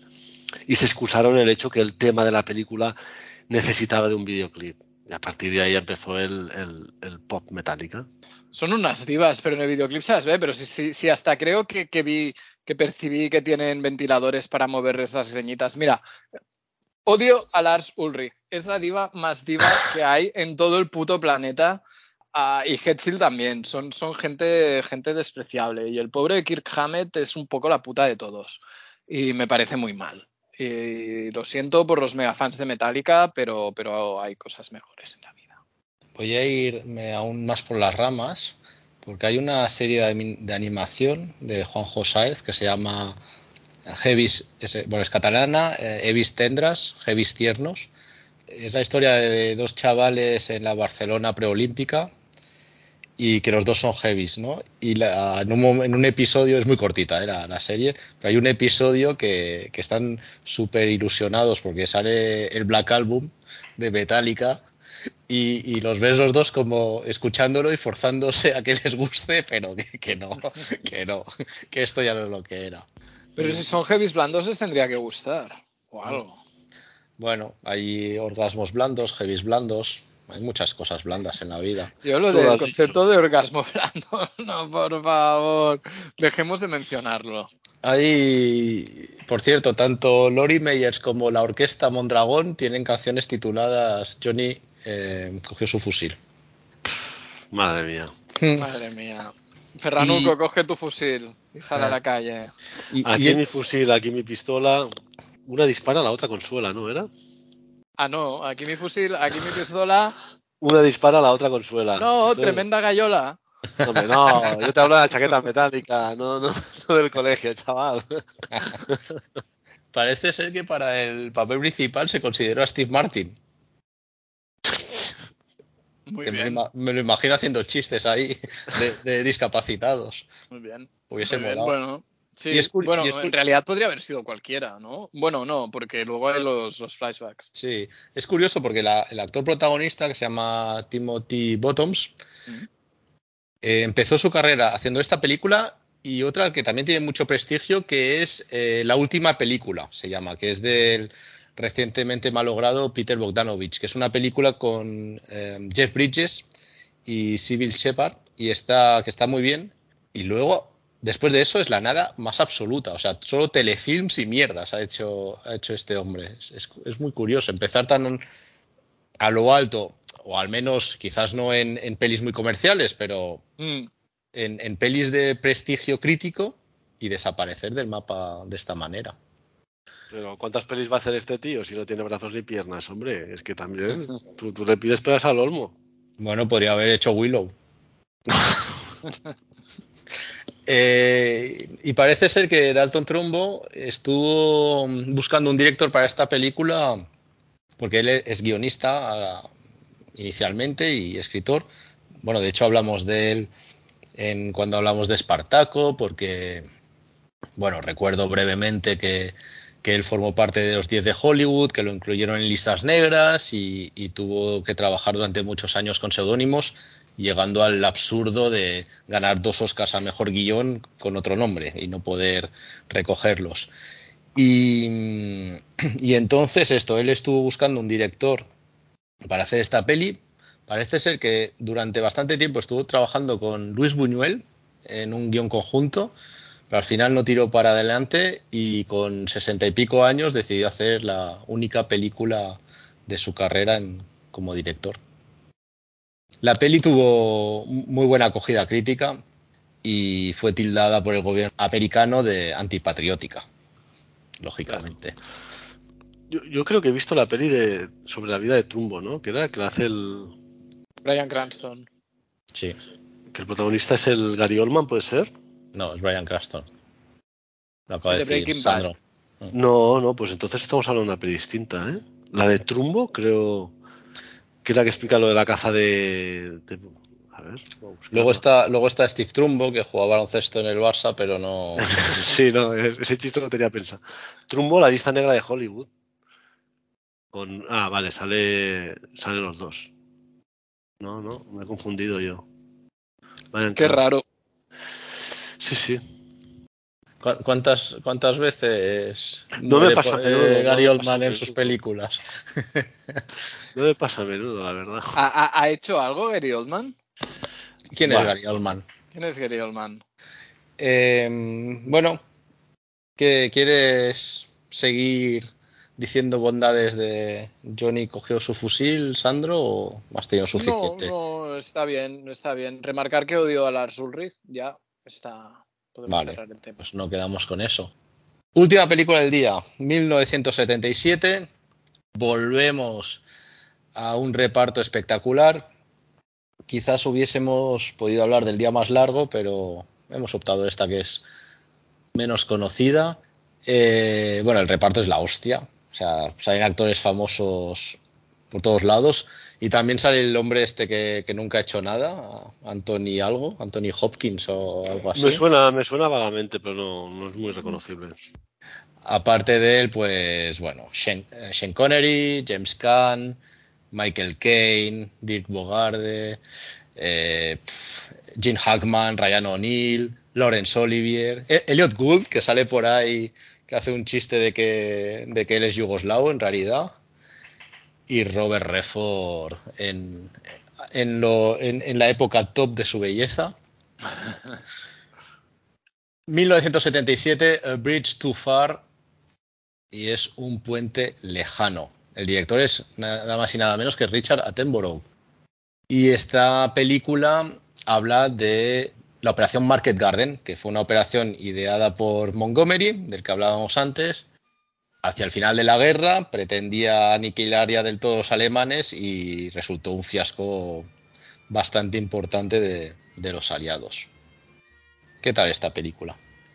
Para mí es un de más a menos de, de manual. Empieza muy bien, muy interesante, que explican un poco lo que quieren hacer, cómo van a, a enfocar esta operación del Market Garden, ¿no es?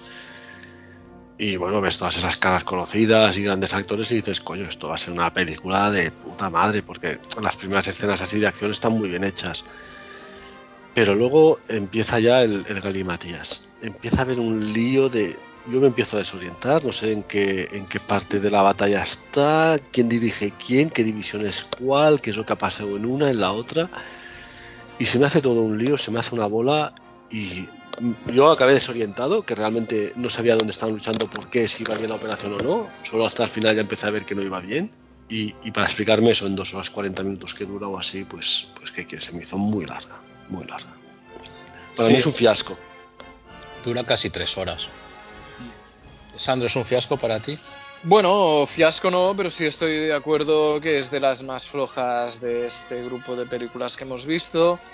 Sí que, que, que se alarga sobremanera, pero también decir que hay pasan suficientes cosas como para mantener tu atención y realmente hay actores que se salen como Jim Hackman. Jim, Hackman se sale en esta película. Cada, minuto que sale, el polaco, cada minuto que sale es, es una delicia. Ah, luego el polaco, perdón, el polaco hasta la polla de todo. O sea, se la polla de todo con- y con razón. Sí, sí. Bueno, bueno, decir James Gunn también está maravilloso. Sí, sí, sí. A ver, ah, hay, hay, hay muchas historias que, que transcurren simultáneamente, unas más interesantes que otras. Por ejemplo, ah, toda la parte del señor este que de vez en cuando hace cosas, pero no demasiadas, me pareció más. Anthony Hopkins, me pareció más. ¿Quién? aburrida. No, no, ¿Cómo se llama? Un señor, un señor. El, el que hizo de Aníbal Lecter. Ah, vale, entonces lo conozco. Sí, sí, sí, sí. Pero también se me ha hecho larga, así como la otra peli de tres horas que teníamos era Patton. Se me ha pasado volando esta, hostia, tú, me costaba y costaba y parece como que ah, le cuesta avanzar a la trama. No sé si porque quieren regodearse en el desastre que fue la operación, pero hostia, tú, le cuesta, ¿sabes? Y hay 50.000 planos de Michael Caine que avanza pero no avanza y avanza pero no avanza, que dices, bueno, va, ya. Y luego, cuando, pero claro, es la última hora de película, cuando entra en juego Robert Redford, todo remonta, todo se vuelve más interesante porque empiezan a pasar cosas y pip, la peli acaba. Pero sí que hay tres cuartitos de hora por ahí que, ostras, uff, me costaron, me costaron. Yo es una peli que descubrí hace un par o tres de años que no, no sabía ni que existía. Mm. Y en esa época, ahora ya no, estaba en filming y me la encontré así de, de casualidad y, y el reparto y dije, ¿y esta peli? Y me puse a verla y me gustó, pero un poco lo que decís vosotros, ¿no? Que hubo momentos que, que bueno, y ahora la he vuelto a ver y la he disfrutado más. Me ha gustado más que la primera vez que la vi. Quizás porque sabía más de lo que iba el tema y no me pareció tan confusa como ha dicho Ferran. Y lo de esperar dos horas de peli para sacar a Robert Redford me parece una sacada de polla ahí de, de Richard Attenborough. De, dice, va, como no te he sacado suficientes estrellas, venga, va, otra más, toma. Sí, sí, pero vamos, pero hay varios de ellos que, que es que se comen la pantalla, e- eclipsan a todo lo demás en cuanto aparecen. Bueno, a mí parece que, que Redford cuando aparece ilumina la pantalla, pero James Caan también, por la escena del jeep y, y esto es, es genial. Bueno, Sean- la del médico, la del médico es maravillosa. Sí, Jim Hackman lo has comentado, pero Sean Connery también me gusta bastante esta peli. Eh, Ryan O'Neill soso, soso como siempre, o sea, Bueno, sí. mm, Sí, este Sosainas, pobre, pero no, no, a mí, a mí me, me gusta, me gusta. También quizás tenía más conocimientos de la historia de Market Garden y por eso entendí un poco más la peli, ¿no? Que eh, resulta esta operación era como la ideaca de Montgomery era soltar una barbaridad de paracaidistas sin apenas preparar la operación y luego combinarlo con, con tanques, ¿no? Y entonces la idea era, bueno, hacerse con todos los puentes que hay en Holanda para dejar a los, a los nazis sin rutas, etcétera. ¿Qué pasó? Que, no se hicieron con todos los puentes, entonces Montgomery iba diciendo que la operación había sido un 90% exitosa, porque se habían hecho con la gran mayoría de los puentes, pero hay otra gente que dice que esta operación, si no te hacías con todo, era una basura, porque al final te quedabas más o menos igual, con no sé cuántos muertos, con gente diseminada por todos lados que, que no les podías hacer llegar víveres. De hecho, es terrible los que están ahí en la casa esa, que les van mandando víveres los aviones, pero no en el sitio correcto. Y, y claro. Se os quedan los y- alemanes, Sí, sí, básicamente. no, de hecho, al final de la película y el general alemán que le da chocolate aliado a, a- Sí. A Hopkins. a sí, sí, Anthony sí. Hopkins. Y otra vez volvemos a las decisiones absurdas de algunos de algunos mandos, ¿no? Porque cuando Robert Redford, que primero tiene que ir de noche, luego dicen, bueno, que sabes qué? que vas a ir de día. Y, y él ya mira con una cara de, bueno. Y luego a las 8 de la mañana, a las 9, a las 12, a- acaban yendo, se cargan a la mitad. Y, lu- y luego el tío desesperado porque los que tenían que seguir detrás de él, pues no, no, que nosotros nos han dicho que de momento paraditos. Es un sinsentido a veces, la verdad. Lo que muestran muchas de estas películas que hemos comentado es que hay momentos que no sabían bien bien lo que estaban haciendo, ¿no? Y, y- y que quizás se podrían haber evitado. No sé, es la sensación que me queda a mí.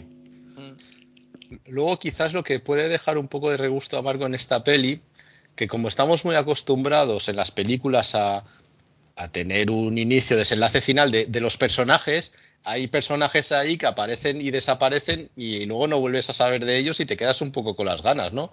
Y pasa con James Caan sí. o, con Red, o Redford también, en cierta manera. Sí, Redford desaparece ahí de repente, sí, pero sí. bueno, tiene el, el, el, momento cruzando el río, rezando Ave María Ah, cuando sí. serás mía. A Redford con su belleza y rezando Ave María, no lo, no, no lo hundes, no, No. le da ni una bala. El tío las esquiva todas. Es, es el Matrix de la Segunda Guerra Mundial. No, bueno, sí, pero ya es, es cuando Neo para balas, ya ni, ni, ni se mueve. Pero bien, bien, bueno. Bueno, mí a, ver, yo, yo lo que decíais de esto de, de los altos mandos, está claro que volvemos a tener al- altos mandos subnormales, pero a mí una cosa de esta película que, que ostras, que, que, que aluciné es que al principio los ponen tan subnormales que es que parecen coña, tío. O sea, yo hubo un momento en la película, al principio de todo, que pensé, ¿pero esto es en coña o, o- qué? Es, es alucinante, es alucinante. Y no, no es en coña, luego me di cuenta que no, pero al principio estaba como diciendo, a ver, ¿qué está pasando aquí? Y después, al, al respecto del metraje, es que, hostia, Attenborough se regala mucho. Hay un momento que parece que hace un número musical con aviones que dura cinco minutos, luego, que es impresionante, ¿eh? pero luego también muy chulo, pero se regala con los saltos de paracaídas un buen rato. ah, viendo cómo saltan de los aviones, que mola mucho también. Pero Aquí volvemos a ver lo que hablábamos de Objetivo Sí, Birmania, de los planeadores que van sí, llevando. exacto, Sí. exacto. Y, también me hace mucha gracia la cagada de llevar en un avión todos los planes de, de la operación. Eh, y que el alto mando alemán no se lo cree. no claro, se es lo cree porque- parece de coña. dice, nos están engañando y Sí, encima nos van a enviar a Patton porque Bueno, este es, es un poco lo que pasa también en Patton. En Patton dice, no, tienen a Patton recluido no sé dónde. Y dicen, va, esto va a ser coña. O sea, al final todos los altos mandos de un lado y otro son subnormales en estas películas. Oye, Es ¿y os, lo hab- que hay. os habéis fijado quién ejerce de meteorólogo? Sí, hombre, eh, Marcus Brody. Marcus Brody de Indiana Marcus Jones Brody, está claro ahí. Hostia, no me había quedado, macho. Marcus Brody, el que se pierde en su propio museo. Sí, sí, Es está de meteorólogo. Esto sale dos minutos, pero Qué crack. Sí, sí, sí, sí, Marcus Brody, que cuando lo vi pensé, bueno, esto va a remontar. Me, error.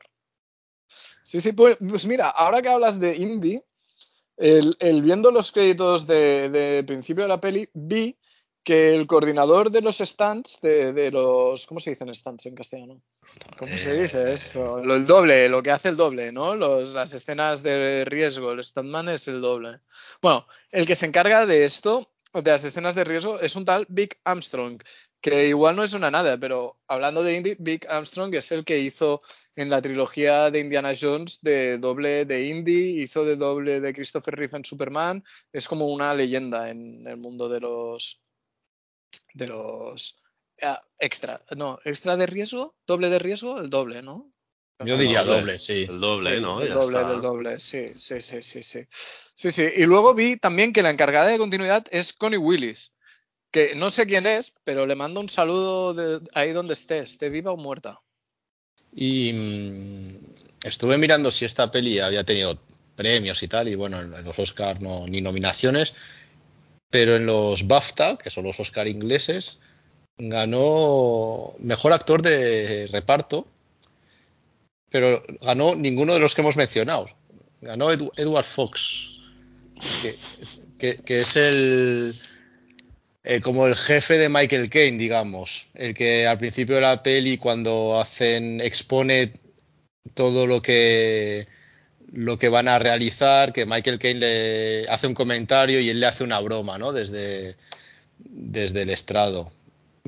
Y, y claro, y, y cuando lo vi dije, Edward Fox, ¿y cuál era? Edward Fox de estos, y lo tuve que buscar porque no me acordaba. Madre mía. Pues mira, ahora que hablas de esa escena, hay otra, otra conexión con Indy. El tío que está sentado al lado de, de Michael Caine es, es, es Vogel, el malo de, de la última cruzada.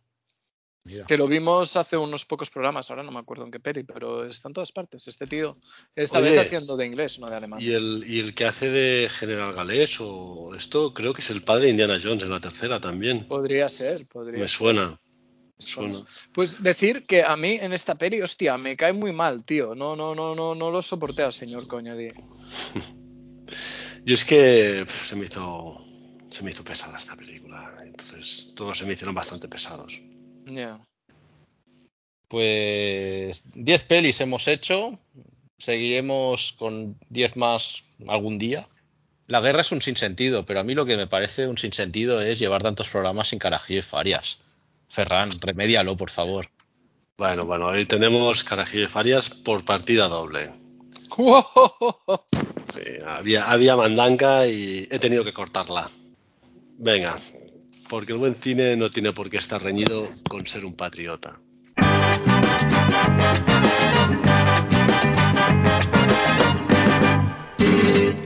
Hoy hemos hablado de películas bélicas y parece ser que algún avispado productor musical se debía enamorar de la película Objetivo Birmania porque decidió crear un grupo con el mismo nombre. Lo recordáis, ¿no? Bueno, este grupo fue creado en 1982. Son de Madrid y era un elenco de cuatro chicas y tres chicas conocidas como las Birmetes. Su mayor éxito fue una canción cuyo estribillo decía Uf, vaya lío, los amigos de mis amigas son mis amigos. Que cada uno saque sus conclusiones. Afortunadamente, tras el éxito de tan bochornosa canción, empezaron luchas intestinas para conservar el nombre de la banda, y ahí es cuando se disolvieron. Menos mal. Pero hoy no hemos venido a hablar de estas chorradas. Ahora vamos a las cosas más serias. De entre las películas ahí comentadas destaca la de menor duración, cuyo famoso director, Charles Chaplin, es una rara avis, puesto que es una de las pocas personas que siempre está en Barcelona. Me explico. En la capital catalana tenemos una estatua de Charles Chaplin. Sí, cuesta creerlo, puesto que no recuerdo muchas estatuas dedicadas a actores, y menos en Barcelona. En esta especial aparece Charlotte de pie sobre un globo terráqueo. Está ubicada en el Jardins de Joan Brossa, en Montjuïc, donde antes estaba el parque de atracciones. Se inauguró en 1972 con la presencia de ni más ni menos que Mario Moreno Cantinflas. Como aquí somos tan especiales, la estatua que tiene en Barcelona es la única, por lo que yo he podido indagar, que aparece sin el bombín puesto. Aparte de Mari Sempere, que tiene un monumento al final de la Rambla, no conozco otro actor o actriz que goce de tanto reconocimiento en la ciudad condal. Tenemos que irnos hasta la vecina Badalona para encontrar una estatua de otro muy grande, don Manolo Escobar.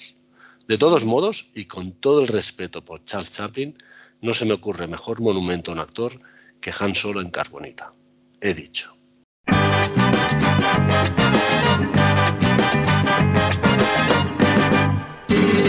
Oye, hablando de estatuas, yo pensaba que ibas a hablar de, de Lorenzo Quinn, hijo de Anthony Quinn y, ciudadano del extrarradio barcelonés en Castelldefels. Es que había, había muchos temas, tío. y ya lo pensé, ya lo pensé. Anthony Quinn metió el cañón y, y nos dejó semillas por estos lares. Lo había Lorenzo, pensado, lo había pensado. Lorenzo es español o vino aquí y se metió en el mundillo este cutre del famoseo. Se, mu- se metió en el mundillo. Eh, creo que la madre es italiana. o- Sí, Sí, algo así, no, ¿no? no, es de aquí, creo, no. no, no. Bueno, es, es de- le quedaría una mala herencia y por eso se, se puede dedicar a sus estatuillas, ¿no? Será, será, será. Vosotros eras fan, erais fans, ¿no? Del grupo Objetivo Birmania. No, pero sí que hubo una actriz que se llamaba Lola Baldrich, quiero recordar, que, que luego hizo carrera, creo que salió en Médico de Familia y, y, y no sé qué en otras series. Se hizo Hostia, así famosita en los años 90. Hizo tanta carrera como el de Johnny cogió su fusil, ¿eh? Bueno, sí, sí, pero yo creo que los dos estaríamos contentos teniendo sus cuentas bancarias. Bueno, pues creo que dejamos, lo dejamos aquí, nosotros y los cañones, ¿verdad? Mm, Los vamos a buscar cañones por Grecia, Ferranuco. Turrones de Navarone, madre mía.